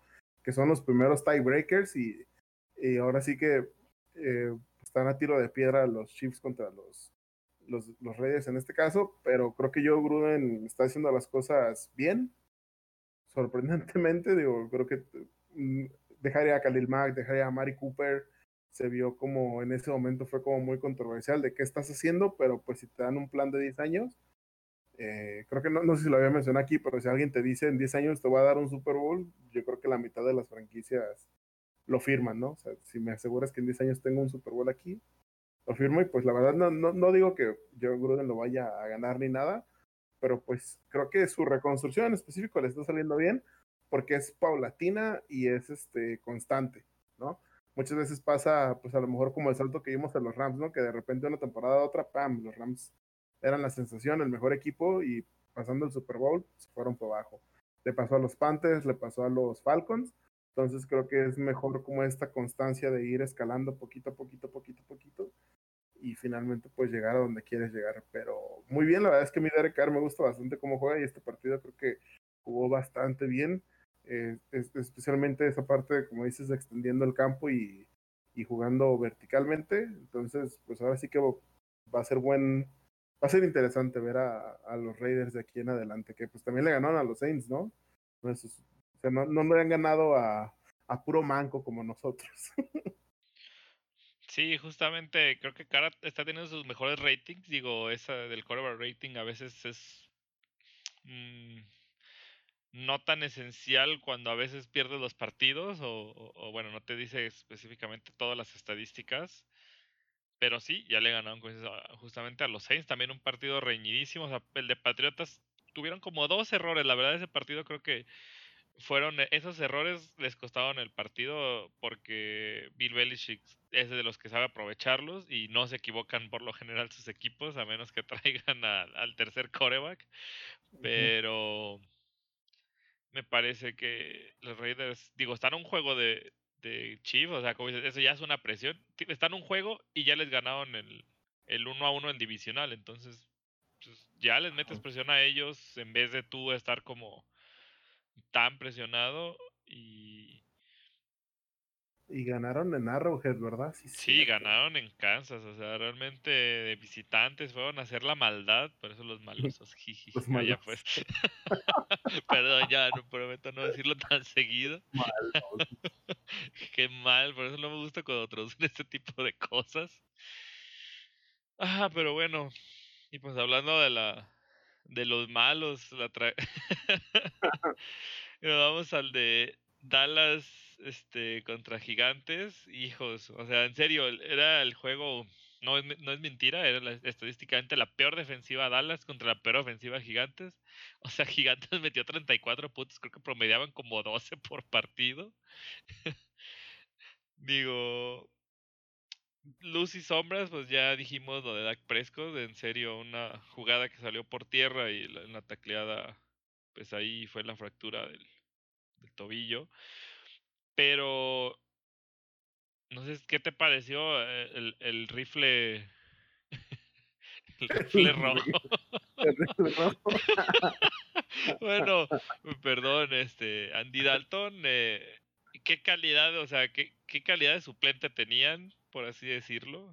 Digo, muchos hasta decían que le podía quitar el puesto a Dak Prescott si se descuidaba, que al, como iba el paso no iba a suceder pero creo que iban, no sé si iban perdiendo o, estaba muy parejo el partido en ese entonces, pero sacó el juego, o sea, realmente este logró logró sacar el partido.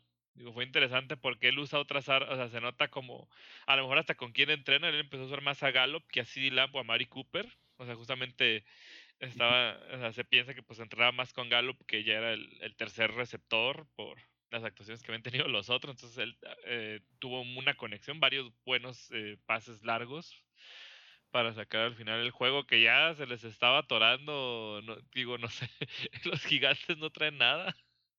en serio. Y pues bueno, no, no, no sé tú cómo, ¿qué te pareció este duelo de malos? Sí, pues como dices, muchos puntos porque pues ni uno ni otro traía nada creo que Andy Dalton eh, ah, pues lo va a hacer bien. Digo, es un quarterback súper experimentado, o sea, no, no es cualquier persona. Es, cuando jugaba con los Bengals, no jugaba realmente mal. Creo que también el problema con los Bengals era un problema más grande que solo, que solo él.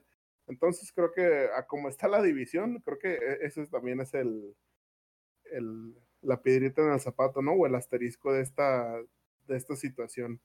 A como está la, la división, pues es totalmente ganable con un con tu quarterback suplente. Creo que también hay que eh, Zeke Elliott no se ha, no ha sonado tanto en, en estas semanas. Creo que ahorita ya tuvo un partido más relevante. Alguien decía, pues esa gente ridícula y comentaristas que la, la lesión de, de Dakota era un blessing in disguise porque iban a correr con Zeke Elliott como siempre debieron de haberlo hecho. Pero totalmente ridículo, ¿no? No, no justifica el, el hecho de que se lesione un jugador. Pero, y, no, y, no, puedes decir ese tipo de cosas, o sea, que te beneficie que un jugador ahí esté perdiendo parte de su carrera, no, no, no, no se hace creo que pues, tiene sentido que claramente se van a tener que apoyar más en Zeke Elliott. Digo, pues es tu jugador, eh, si no tienes a tu coreback, pero pues tu running back sí saca los partidos, pues claramente te vas a tener que apoyar en él, ¿no? O sea, es como obvio, o sea, es como, no sé, está como tonto. Entonces, eh, posiblemente veamos ese cambio en la, en la, en la ofensiva, eso sí, posiblemente veamos a los Cowboys más ¿cómo se dice?, más nivelados en esa parte de tanto juego ofensivo como juego terrestre, pero pues es que ahora sí que su división está ganable por todos lados, ¿no? En una de esas hasta los Giants la ganan, digo, si los Jets ganan tres al hilo y todos los demás pierden uno, pues se ponen como líderes de división, así que... Sí, pues es lo que decía, realmente este era por la división, los dos, o sea, si ganaban los gigantes, creo que podían quedar arriba de todos. o sea, bueno, no sé por el criterio de desempate también. Eh, no, ¿quién tenía otro juego? los quedado los, los Eagles porque todavía tienen el, tienen el empate. tienen el, empate. horroroso con Bengals, hubieran quedado los Eagles. Pero pues con esta victoria van de líderes de su división con dos, dos grandiosas victorias. Es, e, e, es, suficiente. Con cuatro van en tercero. Exacto, por eso creo, creo que casi todas las divisiones quedarían de primero, incluso los, los Bravos, excepto ahí con, Correcto, es correcto. La NFC South, donde están los Tampa Bay y esos, todos tienen 3-2. Bueno, Seahawks tiene 5, ¿no? Ahí Seahawks. Sí, sí, no, Seahawks. Y pues los que no han jugado, sus byes, digo, ya van a empezar estas cuestiones, los partidos que han movido, pero pues lo interesante es que siga, siga habiendo competición, digo, esa NFC a ver si mejora a lo largo de la temporada, digo, puede pasar, como dices, que ya alguien se embale más al final de la campaña y se la lleve, si todos se mantienen ahorita, una victoria por dos derrotas, pues se va a mantener al menos interesante. no, no, no es brillante, pero pues esas divisiones cuando se ponen así de horribles, pues a sacar el mejor provecho.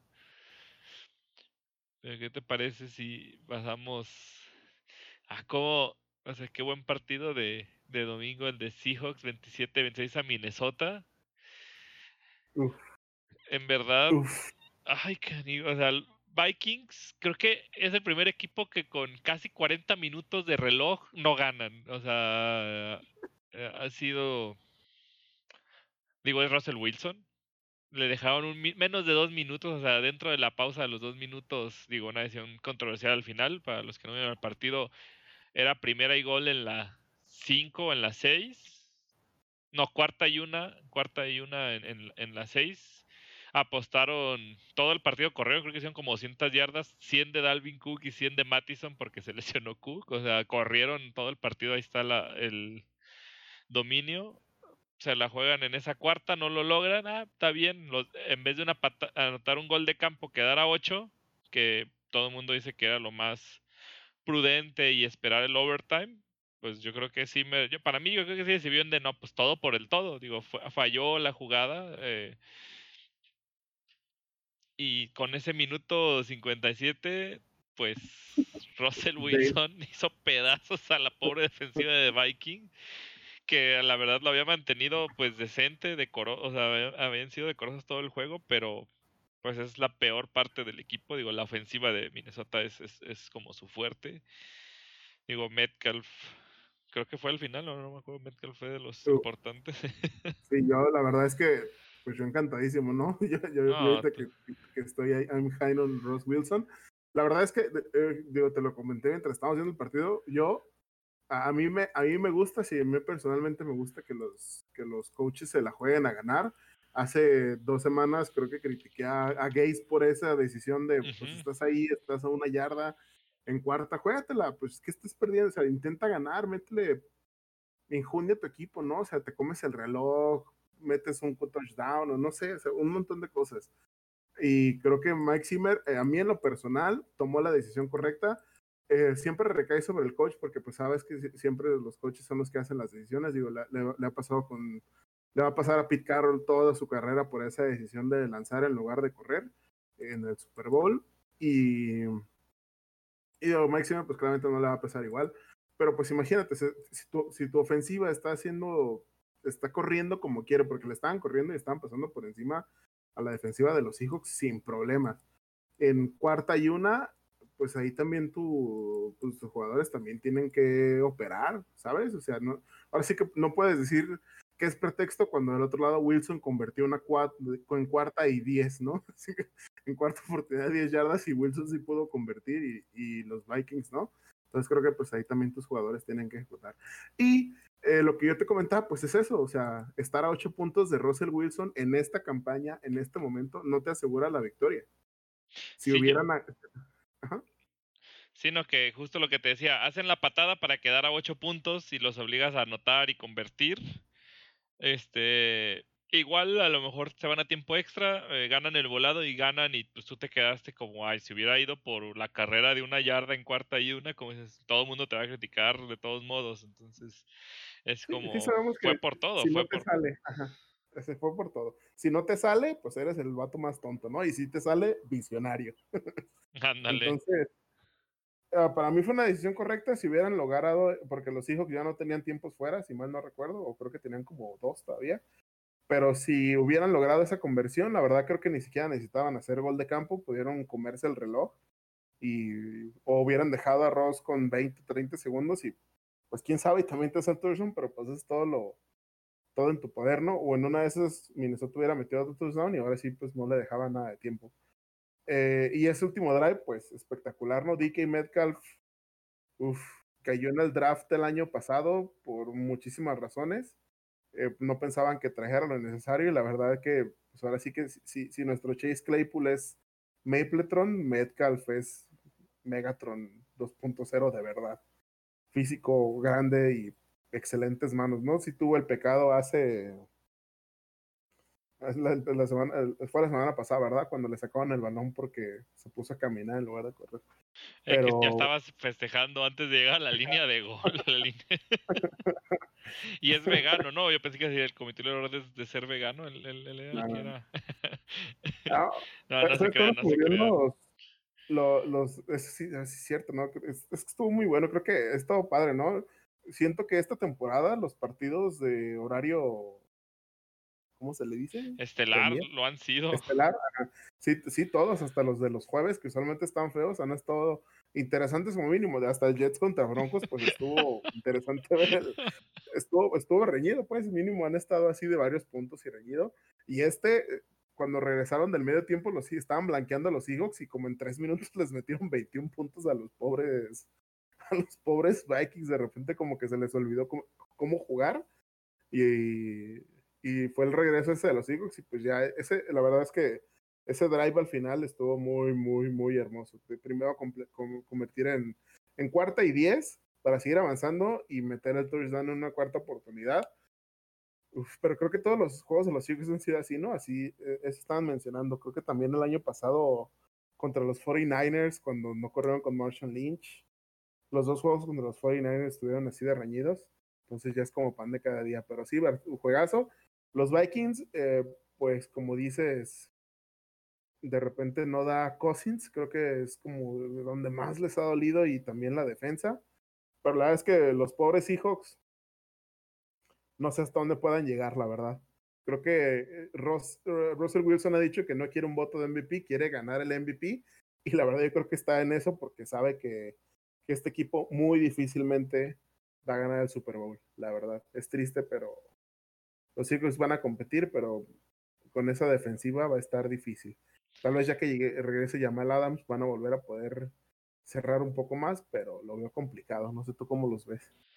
Sí, porque aún con Jamal Adams eh, no, no estaban siendo presencia la defensiva. Tal vez, como todos que van en, durante el año reforzando, dándose cuenta la, las fallas, cambiando los esquemas de, eh, de jugada, puede, digo, creo que tienen la capacidad de hacerlo, por años anteriores eh, han logrado con otros, con otros jugadores, no creo que estén tan faltos de talento. Pero sí, o sea, ahí está, digo, un poco la diferencia de también Dallas y ellos pésimas defensas, pero como dices, pues Wilson va invicto, entonces ha estado logrando sacar los juegos sí por su cuenta. Eh, yo creo que sí se está ganando a pulso el MVP hasta ahorita Digo, ahorita hablaremos de Josh Allen, que se nos derrumbó poquito, pero pues creo que va por buen camino justamente. Eh, ahorita sigue siendo el, candidato. Digo, pues hasta Mahomes o creo que no, está haciendo así también con la derrota lo necesario o, o, digo, se han visto mejor este Wilson sacando los juegos de esta forma. Sí, no, es que creo que yo creo que ya era así y, y la verdad es que yo en lo personal y te lo he dicho durante mucho tiempo, creo que la relevancia de los hijos de los últimos años, todos dicen que es la legión del boom, pero la verdad es que si en Russell Wilson no hubieran ganado ese Super Bowl que ganaron, digan lo que digan, necesitas un coreback, ya, ya no te sirve un coreback serviciable como antes, ya necesitas un coreback bueno, que por Russell Wilson claramente lo es. Sin ah, y, duda. Y, este año, pues no sé, creo que está, pues fue un candidato al MVP, porque también, digo, creo que, creo que entre Josh Allen y, y Aaron Rodgers, que son los que posiblemente darían las peleas. Aaron Rodgers, pues también está jugando enojado. Pecho frío, pecho frío. Pero ajá, pero todos vamos que en algún momento se derrumbe. Y hablando de pecho frío y cosas feas, ¿qué te parece los Saints contra los Chargers? Ah, no está pecho frío, no está pecho frío. ¿Hablas de Breeze o...? De Breeze. Eh, los Chargers, el mejor equipo 1-4 en la historia, yo creo. Sí, mira, fíjate, ahí está otro de mis apadrinados de este año, Herbert. Yo también no, no confiaba mucho, como dices, desde el draft, pero ¿qué pruebas en sus primeros cuatro partidos? Se enfrenta a Drew Brees, Tom Brady y Patrick Mahomes. Y como dices, a todos los, los mantiene hasta el final. Este se fue a tiempo extra. Con, con Mahomes también casi le saca el juego. Este. Sí, con Brady ya estuvo un poco más complicado, pero creo que también todo el partido estuvo más o menos cerrado. y, y, digo, es de los, como dices, te da gusto verlos jugar, en serio. Está haciendo, o sea, tiene unas capacidades increíbles. Ah, digo, ha tenido sus errores de, de novato, no es el novato perfecto.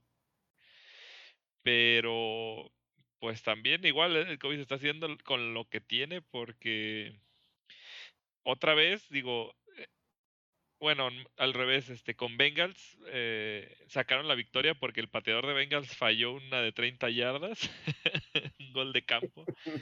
Ahora me parece que, que le ha estado fallando también su pateador. Digo, falló tres puntos, un, un gol de campo también creo que era de menos de 40 yardas y, y un punto extra.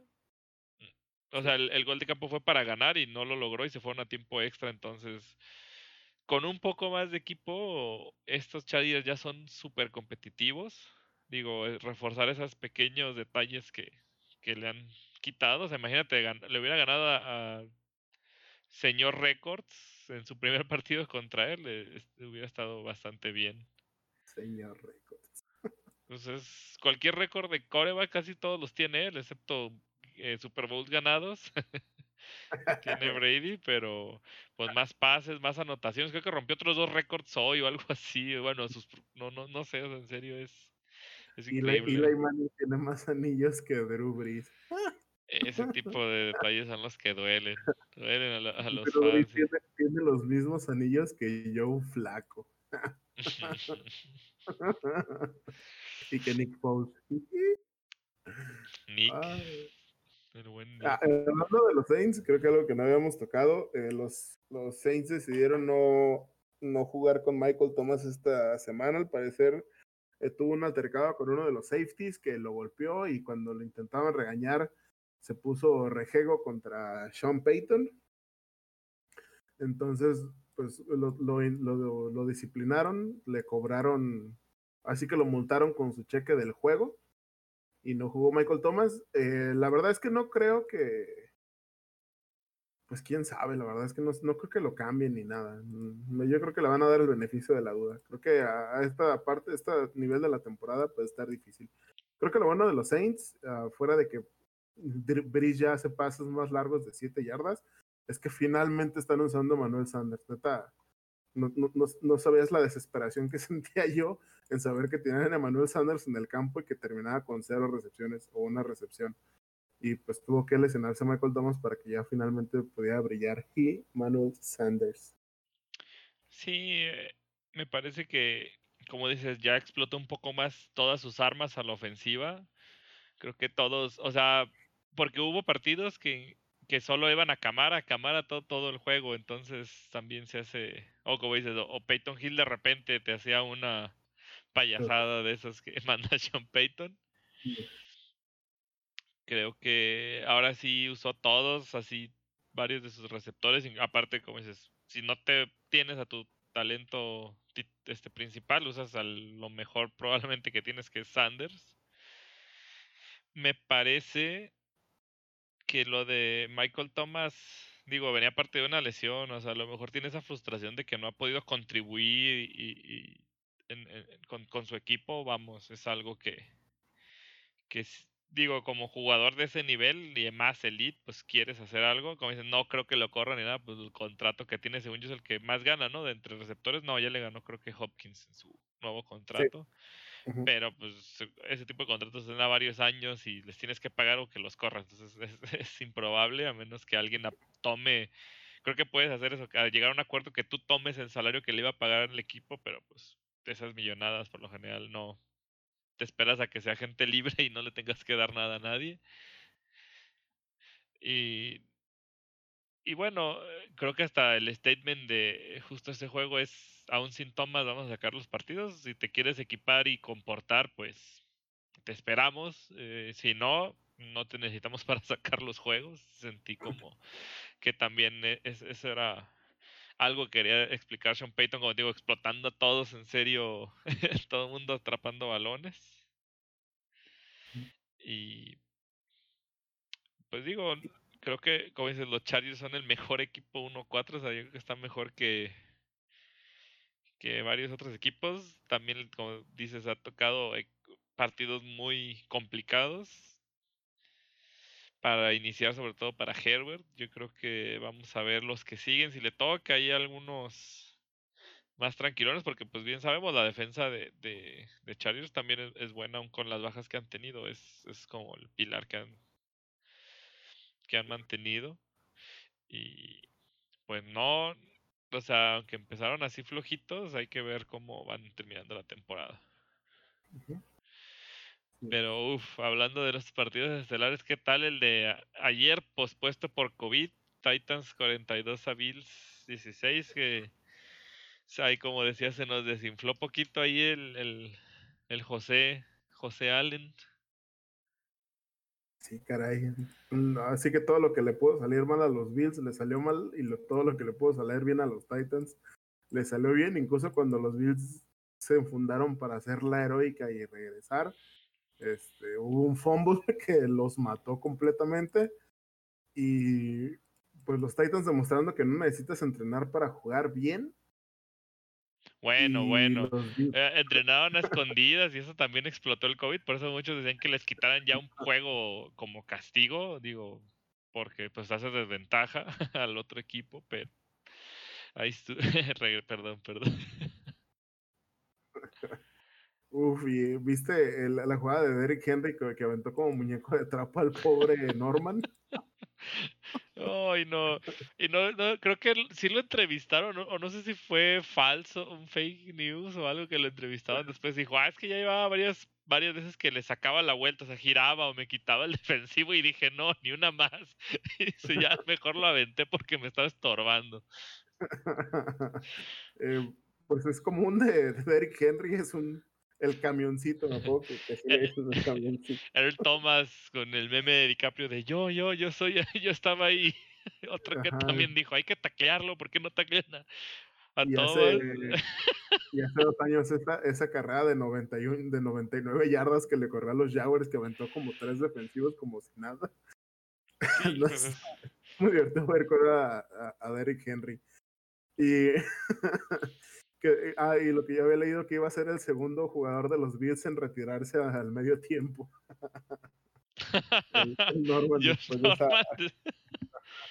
Oye, pero es que no nomás fue.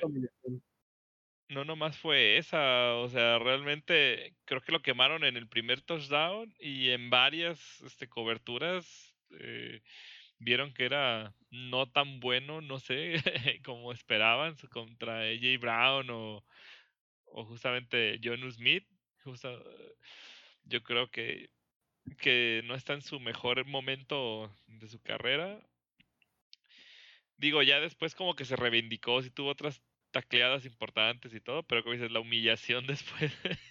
o sea, el primer medio fue, lo quemaron y luego lo mandaron, pero al infinito y más allá con ese Steve Farm de, bueno, ya ni Steve Farm, ¿no? Literal lo agarró y lo aventó. Usualmente la. No sé, usualmente les ponen la mano y no, no llegan, pero después lo agarró y lo aventó. Los Titans, pues, no sé. Si alguien tenía dudas, yo a mí ya no me quedan dudas. Excelente, Stanegil sigue, pues sigue, sigue y sigue y sigue. Sí, son dos receptores secundarios, digo, estaba Jay Brown de regreso, pero como hablábamos, los dos otros receptores que tenías por COVID fuera y aventando balón a, a todos. Sí, creo que también, y lo más importante, lo hemos recalcado durante todo y se los vamos a recordar todos los podcasts, las entregas de balón. las dos intercepciones de Josh, de Josh Allen fueron 14 puntos para, para los Titans. Creo que eso es como el... Es donde te mueres. O sea, esas dos intercepciones, pierdes tu posición, o sea, te pierdes tú la oportunidad de hacer puntos, le entregas una mejor posición de campo al contrario y luego te hace puntos, pues así, así de poquito a poquito es como vas, este, vas perdiendo el partido. No, de hecho, creo que hace rato estábamos viendo el stat line y, y tiene mejores números que, que Patrick Mahomes en los últimos 14 partidos. Digo, de los que tres que ha perdido Tannehill, uno fue la final de conferencia y Mahomes, uno de esos ganados fue un Super Bowl. Pero pues te habla de que Tannehill realmente tiene, pues no potencial. No creo que ya lo habíamos visto con los Dolphins. Si mal no recuerdo, la última vez que, que los Dolphins llegaban a postemporada fue gracias a Tannehill y, y de hecho se lesionó. No me acuerdo si, lesionó, si se lesionó cuando jugaban contra los Steelers o ya estaba lesionado. Solo recuerdo que al, al suplente Bud Dupri casi lo casi le rompe el esternón, pero no, pero con Steelers lo sacaron por conmoción, ¿no? También lo reventaron y luego llegó, como dices, llegó el suplente y también a los dos. El casi sí, le reventó el esternón al pobre hombre, sí. Sí, fueron la, a los dos ahí, ya se andaban quedando sin nada los, los delfines. Sí, fue un duro que era, Derrick Henry no corrió para tanto por lo mismo que lo querían, que no lo querían como sobreexponer después del regreso de, de no tener tanta actividad corrió 19 veces, que para Henry son poquitas porque luego de repente corre como 30 veces por partido. Pero no sé, la verdad es que los Titans están de miedo. ¿Sabes? Hoy me acordé que el Babel, el, el, coach de los Titans, cuando habló de, de, de, esa jugada de que Derrick Henry aventó a, a Norman, di, dice que él se acordó cuando, cuando eso le pasó contra Adrian Peterson y, dice, y en ese momento fue cuando me di cuenta que tal vez el final de mi carrera ya estaba cerca. ah, no, bueno, es, es, esos momentos, pues, a veces definitorios. Pues el Thomas, ¿dónde está ahorita? Cada que Derrick Henry avienta a alguien, parece que lo saca de su carrera. Yo estoy normal cayendo con la cámara congelada y se preguntarán cómo llegué aquí. Les contaré esta historia. pero pues en dos semanas ay, no, no puedo pensar en las siguientes tres semanas porque me da tristeza. Pero creo que es un desliz de los Bills, va a pasar, la verdad es que tampoco es como, porque sabemos que a la prensa y a todo el mundo nos gusta hacer la hipérbole de uff, ya perdieron los Bills y así, ya son el peor equipo de la historia. Si vimos cómo los Chiefs mangonearon a los, a los Ravens como si fueran, no sé, un grupo de tochito del Parque San Rafael, entonces, pues la verdad, no pasan, ¿sabes? Todos van a, van a perder un partido y puede que lo pierdan así de feo. Y pues de, así pasa, ¿no?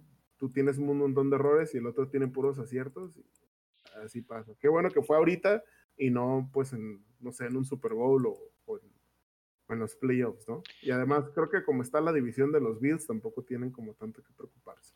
No, y te sirve, digo, probablemente te enfrentas a este equipo en postemporada y ya viste cómo te van a atacar o tienes una mejor idea, pues eh, digo, para eso está todo el staff de cocheo, mejoras eh, lo que tienes, pues justo lo que hace Kansas, digo, ahora no les funcionó, pero por lo general su defensa no es este, la mejor. De hecho, te, justo lo que mencionaba de los jugadores a a Ward su corner, creo que todos los pases de anotación fueron en su cobertura. O sea, justo Derek Carr sabía que él era la pieza, era pegarle a él y evitar mandar pases a la zona de Tyran Matthew.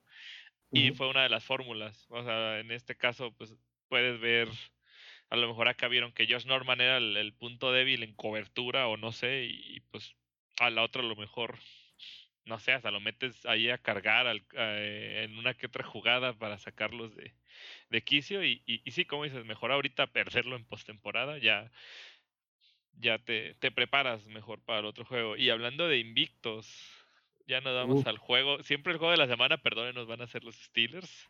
Gracias por, por escucharnos hasta este punto, pero ya saben que nuestros poderosos... Hace este, perro la cortina de acero o de fierro viejo. El, el, peor, el peor equipo invicto que he visto en mi vida. no, mira, no, hubo sus detalles. La, digo de fierro viejo porque ahora sí, como dices, la defensa de repente hace sus jugadas que, que dominan y todo el partido. o sea, no, no me dejarás mentir, ninguna defensiva se presentó, tanto Travis Fulgham de Eagles que nos hizo como 150 yardas, como Claypool que les hizo cuatro touchdowns, o sea, ¿por qué no mandan cobertura a ese específicamente? Ay, no, maldito juego. Yo, yo cuando íbamos, porque íbamos, ¿cuánto? 31-14. Yo dije, finalmente, finalmente va a ser un partido que no voy a sufrir. ¿Y cuál? De repente nos mata todo Travis Fulgham, nos mató. La verdad es que jugó muy bien.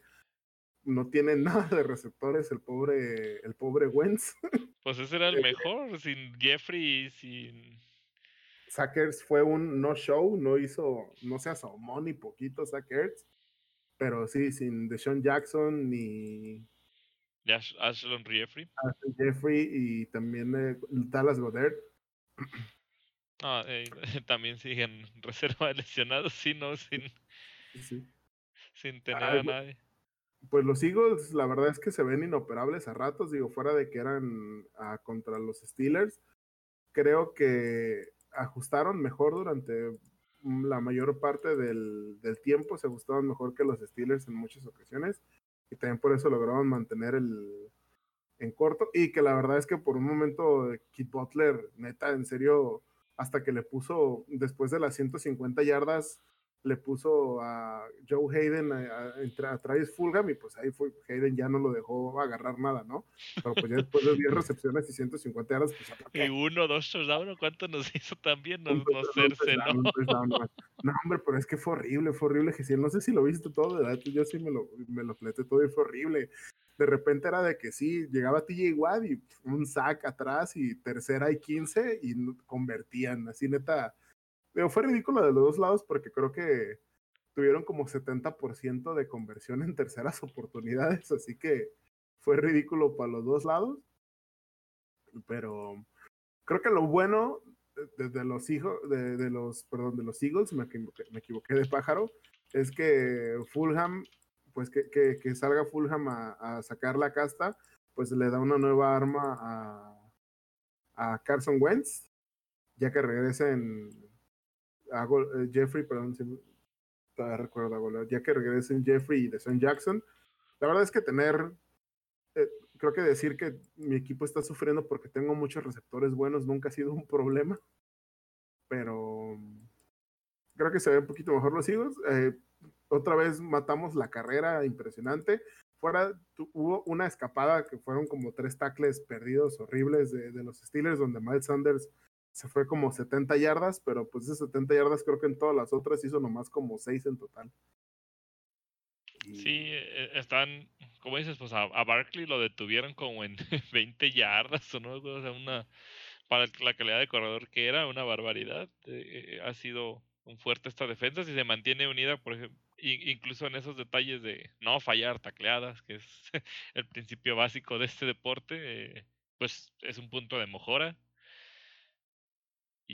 me parece que, aunque digas que es como el, el patito feo de los, de los invictos, yo, yo he notado pues eh, esa, simplemente esa defensa y la manera de, de la ofensiva, justo estaba viendo eh, análisis de, después del partido, de, de las jugadas, eh, están emparejando ya demasiado, a diferencia de antes con el eh, entre el coordinador ofensivo y todo, que eran como jugadas 60, 60% eran pases o hasta 65, creo que llegamos el año pasado. Ahora están como 55-45, e, eso ayuda mucho también a Ben que viene un poco oxidado y, y creo que tienen de la liga el primero o segundo mayor cantidad de jugadas que mandan hombres en movimiento. Y justo es algo que, que se menciona siempre es bueno para los corebacks porque al mandar a alguien puedes ver si hay cobertura personal por zona o ves quién está asignado a quién, si a lo mejor hay varios en la misma zona. Eh, y pues digo, para alguien veterano como Ben Roethlisberger que, que, que, tiene esa experiencia, le sirve mucho y, y pues se ha notado. De hecho, creo que ah, está viendo justo estadísticas que jugadas de read option y esas nunca las hacía, o sea, creo que había hecho como tres en su carrera. o, todas estas jugadas de, de finta y corre y, están usando las más, o sea, cada vez parece que, están... Están actualizando. Ajá, exactamente. Son eh, tipo de jugadas que se usan en épocas más modernas. Digo, sabemos que el Benavides ya tiene sus años en la liga, pero yo creo que está tomándolo con, con la seriedad y, aceptando que pues así tiene que ser y, digo, les está funcionando. Y ese es como un punto también muy importante que aunque no estemos jugando a lo mejor tan bien como dices, de repente la ofensiva sí se ve que se muere de nada, pero creo que ese tipo de cambios, mientras siga avanzando la temporada, me parece que está metiendo muchas de esas jugadas este Canadá, el, coach de, de corebacks, es el que está ayudando a Ben para para al coordinador ofensivo que diga para ir cambiando este tipo de ofensiva y, va, parece que, está funcionando. Digo, la, los números no mienten. Eh, y pues bueno, uno espera que se mantenga invictos toda la temporada, que se vayan así hasta el Super Bowl y ganarlo, pero yo creo que incluso hacen falta también alguna que otra derrota, no se vayan a subir los humos de los jugadores y, y entrenadores. Digo, la verdad es, pues ¿cuánto decían que teníamos sin ir 4-0 de los 70? De los 70. Primer... Fíjate, me sorprendió bastante, ¿eh? Digo, fuera de... Pues es que los Steelers han tenido muy buenas temporadas. Se me hizo muy curioso que no lleva, que tenemos como 40 años sin ir 4-0. Qué botana. me da mucha risa. 50 años y, casi. y pues recordando, pues sí, no dieron, perdíamos ahí el segundo o algo así, o el primero a veces, o, o lo empatamos contra los Browns como hace dos años. Sí, la verdad es que uf, Chase Claypool, el receptor, joya, joya, joyita. De todos los receptores, yo creo que alguien, alguien había dicho, imagínate, nueve receptores agarraron antes de Chase Claypool, pero pues la verdad es que todos sus receptores han sido buenos. pero pues creo que Chase Claypool ya se está destapando. Este, hubo, la verdad es que creo que una de las cosas que no me gustó de nada le gustó es que fue uno de esos partidos llenos de castigos ridículos para los dos lados. La verdad es que también muchas veces, muchas cosas a los Steelers le marcaron algunos pases de interferencia medio no tan obvios o, o, como más de, ah, pues podrías no haberlo marcado. A Chase Claypool sí le mandaron, sí le marcaron un, una interferencia de pase ofensivo ridícula porque literal, pues el defensivo se fue de boca porque iba, iba corriendo. Chase Claypool solo se quitó para agarrar el balón y le marcaron interferencia de pase y fue como muy ridículo. Luego en muchas jugadas estaban abrazando a, a TJ Watt cuando estaba rusheando. Y también del otro lado, la verdad, hubo algunos pases de interferencia de los Eagles que si no los marcaban tampoco no pasaba nada, que beneficiaron a los Steelers, pero... O al final a Eric Ebron que soltó el balón y marcaron incompleto, que también estaba como, pues yo diría en la línea. el, pues... el, segundo sí creo que fue incompleto. El primero pues que ya ni sé, ¿sabes? Yo, digo, yo me acuerdo, pues no sé, si, era eso, regresenme mi, mi touchdown de Jesse James contra los Pats. pero, sí. pero, sigo enojado, perdón. Sí, claro, no era claro que ese tipo de jugadas, pues como digo, ahora hubo varias, parece que sí, eh, los referees medio andaban, yo creo, en otro lado. Digo, a veces pasa, es, es, lo mismo que todo. Digo, ahora, aparte, es la presión de que es el clásico de la zona, digo, de Pensilvania, los dos equipos. Este, ah, sí, cierto. Por eso, justo es de los equipos que menos les había ganado Ben Roethlisberger. Creo que es el segundo, o, o, así que menos partidos les ha ganado. O sea, creo que hasta los Pats les ha ganado más veces que Águilas, aunque digamos que, que los Una Pats vez. nos traen. O sea, dos contra los Pats, una contra las Águilas. Una cosa así, en serio, es de los pocos, o sea, es lo que estaba viendo que, que ven, es de los pocos equipos que neta se le, se le complican y pocos Y touchdowns Broncos, tiene. ¿Eh? Sí, también, también contra los Broncos, perdón. Ah, creo que sí, Broncos, y, y son como dos equipos que dirías, ¿por qué? Perdemos. ajá. Pues creo que Brady también a los Broncos estaba viendo eso que el que Ah, sí, Brady eh, lle- lleva perdiendo muchos contra los Broncos. Sabe, sabrá Sí, Dios pues, qué será.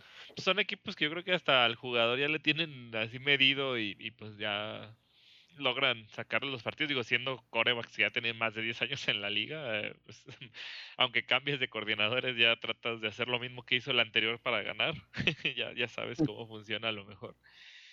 Y pues bueno, sí, creo que ese quinto touchdown de Claypool, o sea, ya hubiera sido una brutalidad, o sea, en serio. Eh, ahorita el fantasy se volvió loco, todo el mundo está haciendo sus waivers, me incluyo yo a, por Claypool. creo que, o sea, justo creo que es lo que les pasa a muchos receptores novatos. Ocupan tener la confianza del, de su coreback, eh, de que vean que no suelta balones o que es seguro de, para mandarles pases difíciles. Digo, por la corpulencia que tiene, la altura, ha demostrado que tiene. Y, pues sí tiene habilidad. Digo, varios pasecillos como el, creo que fue el primer touchdown, que fue atrás de tres otros receptores en una cortina gigante de bloqueo. Pues no es como que digas, uy, super explotó el talento que tiene, pero pues es jugadas que te está sacando y digo, él lo logró, pues él como dices, con la misma corpulencia, con casi una ala cerrada, pues puede hacer eh, cosas diferentes que Deontay Johnson, que es un receptor más de slot, más, más veloz, pero compacto, digamos, es un deportivo. Y pues acá teniendo un todoterreno, yo creo que en serio, estaba viendo todos los receptores que agarra Pittsburgh y ninguno es de primera ronda, en serio, empezando con Holmes, Antonio Brown, este, ¿quién era este? Martavis Bryant, James Washington. O sea, si es el mismo que les ayuda a, elegir los receptores, o no sé quién carajo sea, denle el aumento cuando lo pida. no, no, es eh, lo que decían ya es memoria, ah, ¿cómo le decían? Memoria institucional.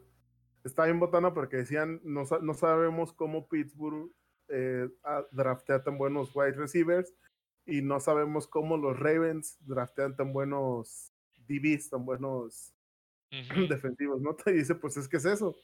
Y es como un círculo, ¿no? Porque Pittsburgh eh, draftea buenos receptores, entonces los Ravens tienen que tener buenos corners entonces, como los Ravens tienen buenos corners, los Steelers tienen que tener buenos wide receivers y es como un círculo vicioso que, tenemos con pues, los Ravens, ¿no? ahorita los, según yo, todo el, perímetro de Ravens también es de lo mejor de la liga y pues cuando nos encontremos con ellos vamos a ver. Y la mención honorífica semanal a Juju Smith Schuster, que sigue siendo el receptor número uno con menos catches que he visto y que menos se ha quejado. Eh, justo te, te puse esa nota que decía Ben Roethlisberger que lo que más le sorprendió y que ahora sí que lo presumió era que Juju Smith-Schuster estaba muy feliz por el juego que tuvo Chase Claypool, por que, era una persona que se preocupaba más por ganar que por sus propios stats, ¿no? Y uff, cuánto nos faltaba un wide, receiver así. Digo, fuera de, de Antonio Brown, que sus berrinches empezaron cuando Juju empezó a brillar, también si no, no te acuerdas, bueno, en el Reddit de los Steelers hay un running joke de cuando draftearon a Yuyu, Martavis Bryant dijo, ah, ese es el ese es el ese güey va a suplir a Sammy Coates, no a mí. Una cosa así. Ah, sí, sí, sí. sí, de que Martavis Bryant dijo que Yuyu no era su reemplazo. y aparte porque yo recuerdo cuando lo draftearon realmente él entró como corner. Creo que, si no me equivoco, él entró como corner o safety. Y luego yo me enojé porque sí ocupábamos esa posición, un refuerzo, y de repente veo que, que Tomlin dice, ah, él va a ser nuestro receptor, y fue este nuestro nuevo receptor, y dije, ah, me acuerdo por el nombre de Yuyu, dije, ah, qué ridículo, aparte del nombre es ridículo, o no sé qué signifique, como siempre es un acrónimo, digo, apodos o así, yo, yo decía como de, ay, ¿cómo cambias a algo que necesitamos a un receptor como ese? Ya teníamos a, a, a Brown, a Brian, o sea, ¿qué, qué, qué diferencia va a ser? Y no, pues totalmente equivocado mi pensamiento, o como dices, a veces los coaches en serio tienen esa visión que, o sea, coach como Tomlin tienen ese tipo de visión que mueve. Sí, Tomlin era, era receptor. Sí, como ya ves que dicen que los corners son receptores que no saben atrapar balones, yo creo que lo pusieron prácticas o, o, vieron justamente que, que, era muy bueno de manos, pues vete de receptor y cambiaron creo que al principio él batalló por eso, por las rutas y todo, no, no era, eh, no estaba acostumbrado. Digo, yo sentí así como que empezó muy lento y pues ya que agarró confianza y pues como dices, tenía, tenía Brown y así que todo se llevaba siempre a las coberturas, pues lo empezaron a dejar brillar y hacía las jugadas, que era lo importante, no nada más atrapar el balón. Y sí, es, es bueno ver esa sinergia en el equipo porque e, es, justo lo que se busca, eh, no tener estrellas, superestrellas que, ah, es que tú te vas a tener todas las jugadas y ya, así o porque te pagamos los millones, tú vas a tener que sacar lo que sea y los demás pues se joden o, como dices, que a lo mejor uno se crean, hay envidias, pues no, son un equipo y lo que importa es, es la victoria es digo, no me acuerdo también que otro otro jugador de los que les han dicho para MVP, él decía, no quiero ser, no que decía, yo no quiero ser MVP este año, fue el año pasado, no me acuerdo quién estaba en la carrera.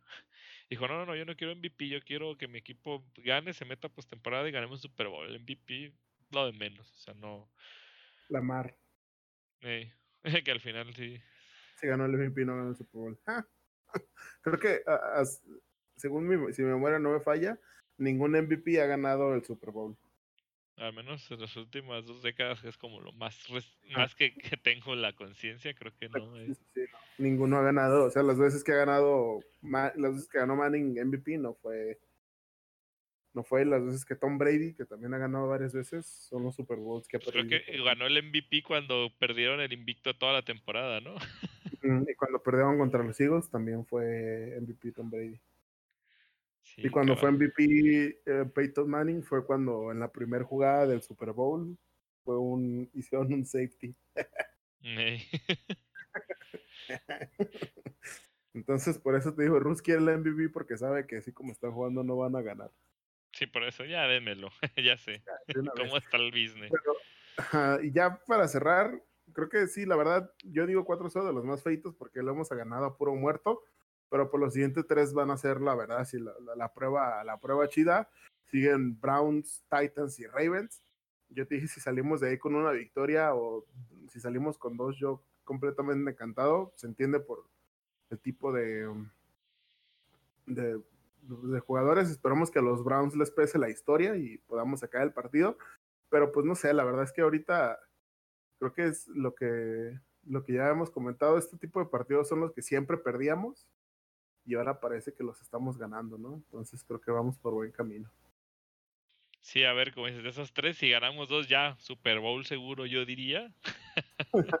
ya vámonos a, a, celebrar. Este, sí, como dices, van a ver de qué están hechos y pues este año están haciendo las cosas bien, como dices, como sea, hasta feamente, pero están sacando los partidos, que es lo que luego pues ves en equipos tipo Patriotas, que decías es que Brady jugó del nabo la defensa o algo, pero Belichick hizo que salieran o, por alguna jugada al final, una intercepción, o sea, que cambia el partido, lo logran, pues traen como esta inercia, digamos, yo, yo lo veo más como en estos equipos grandes, realmente contendientes. Y sí, esta semana vamos a ver de qué están hechos si son la cortina de acero o de fierro viejo. Muy bien, entonces creo que será todo por el día de hoy. Muchas gracias por escucharnos hasta este punto. Eh, yo soy Aaron Martínez. Y yo, Gesiel González. Eh, los dejamos listos para esta semana que tristemente no tendrá jueves por la noche por lo del COVID y juegos movidos. Y pues ya nos estamos viendo en el siguiente episodio. Hasta la próxima.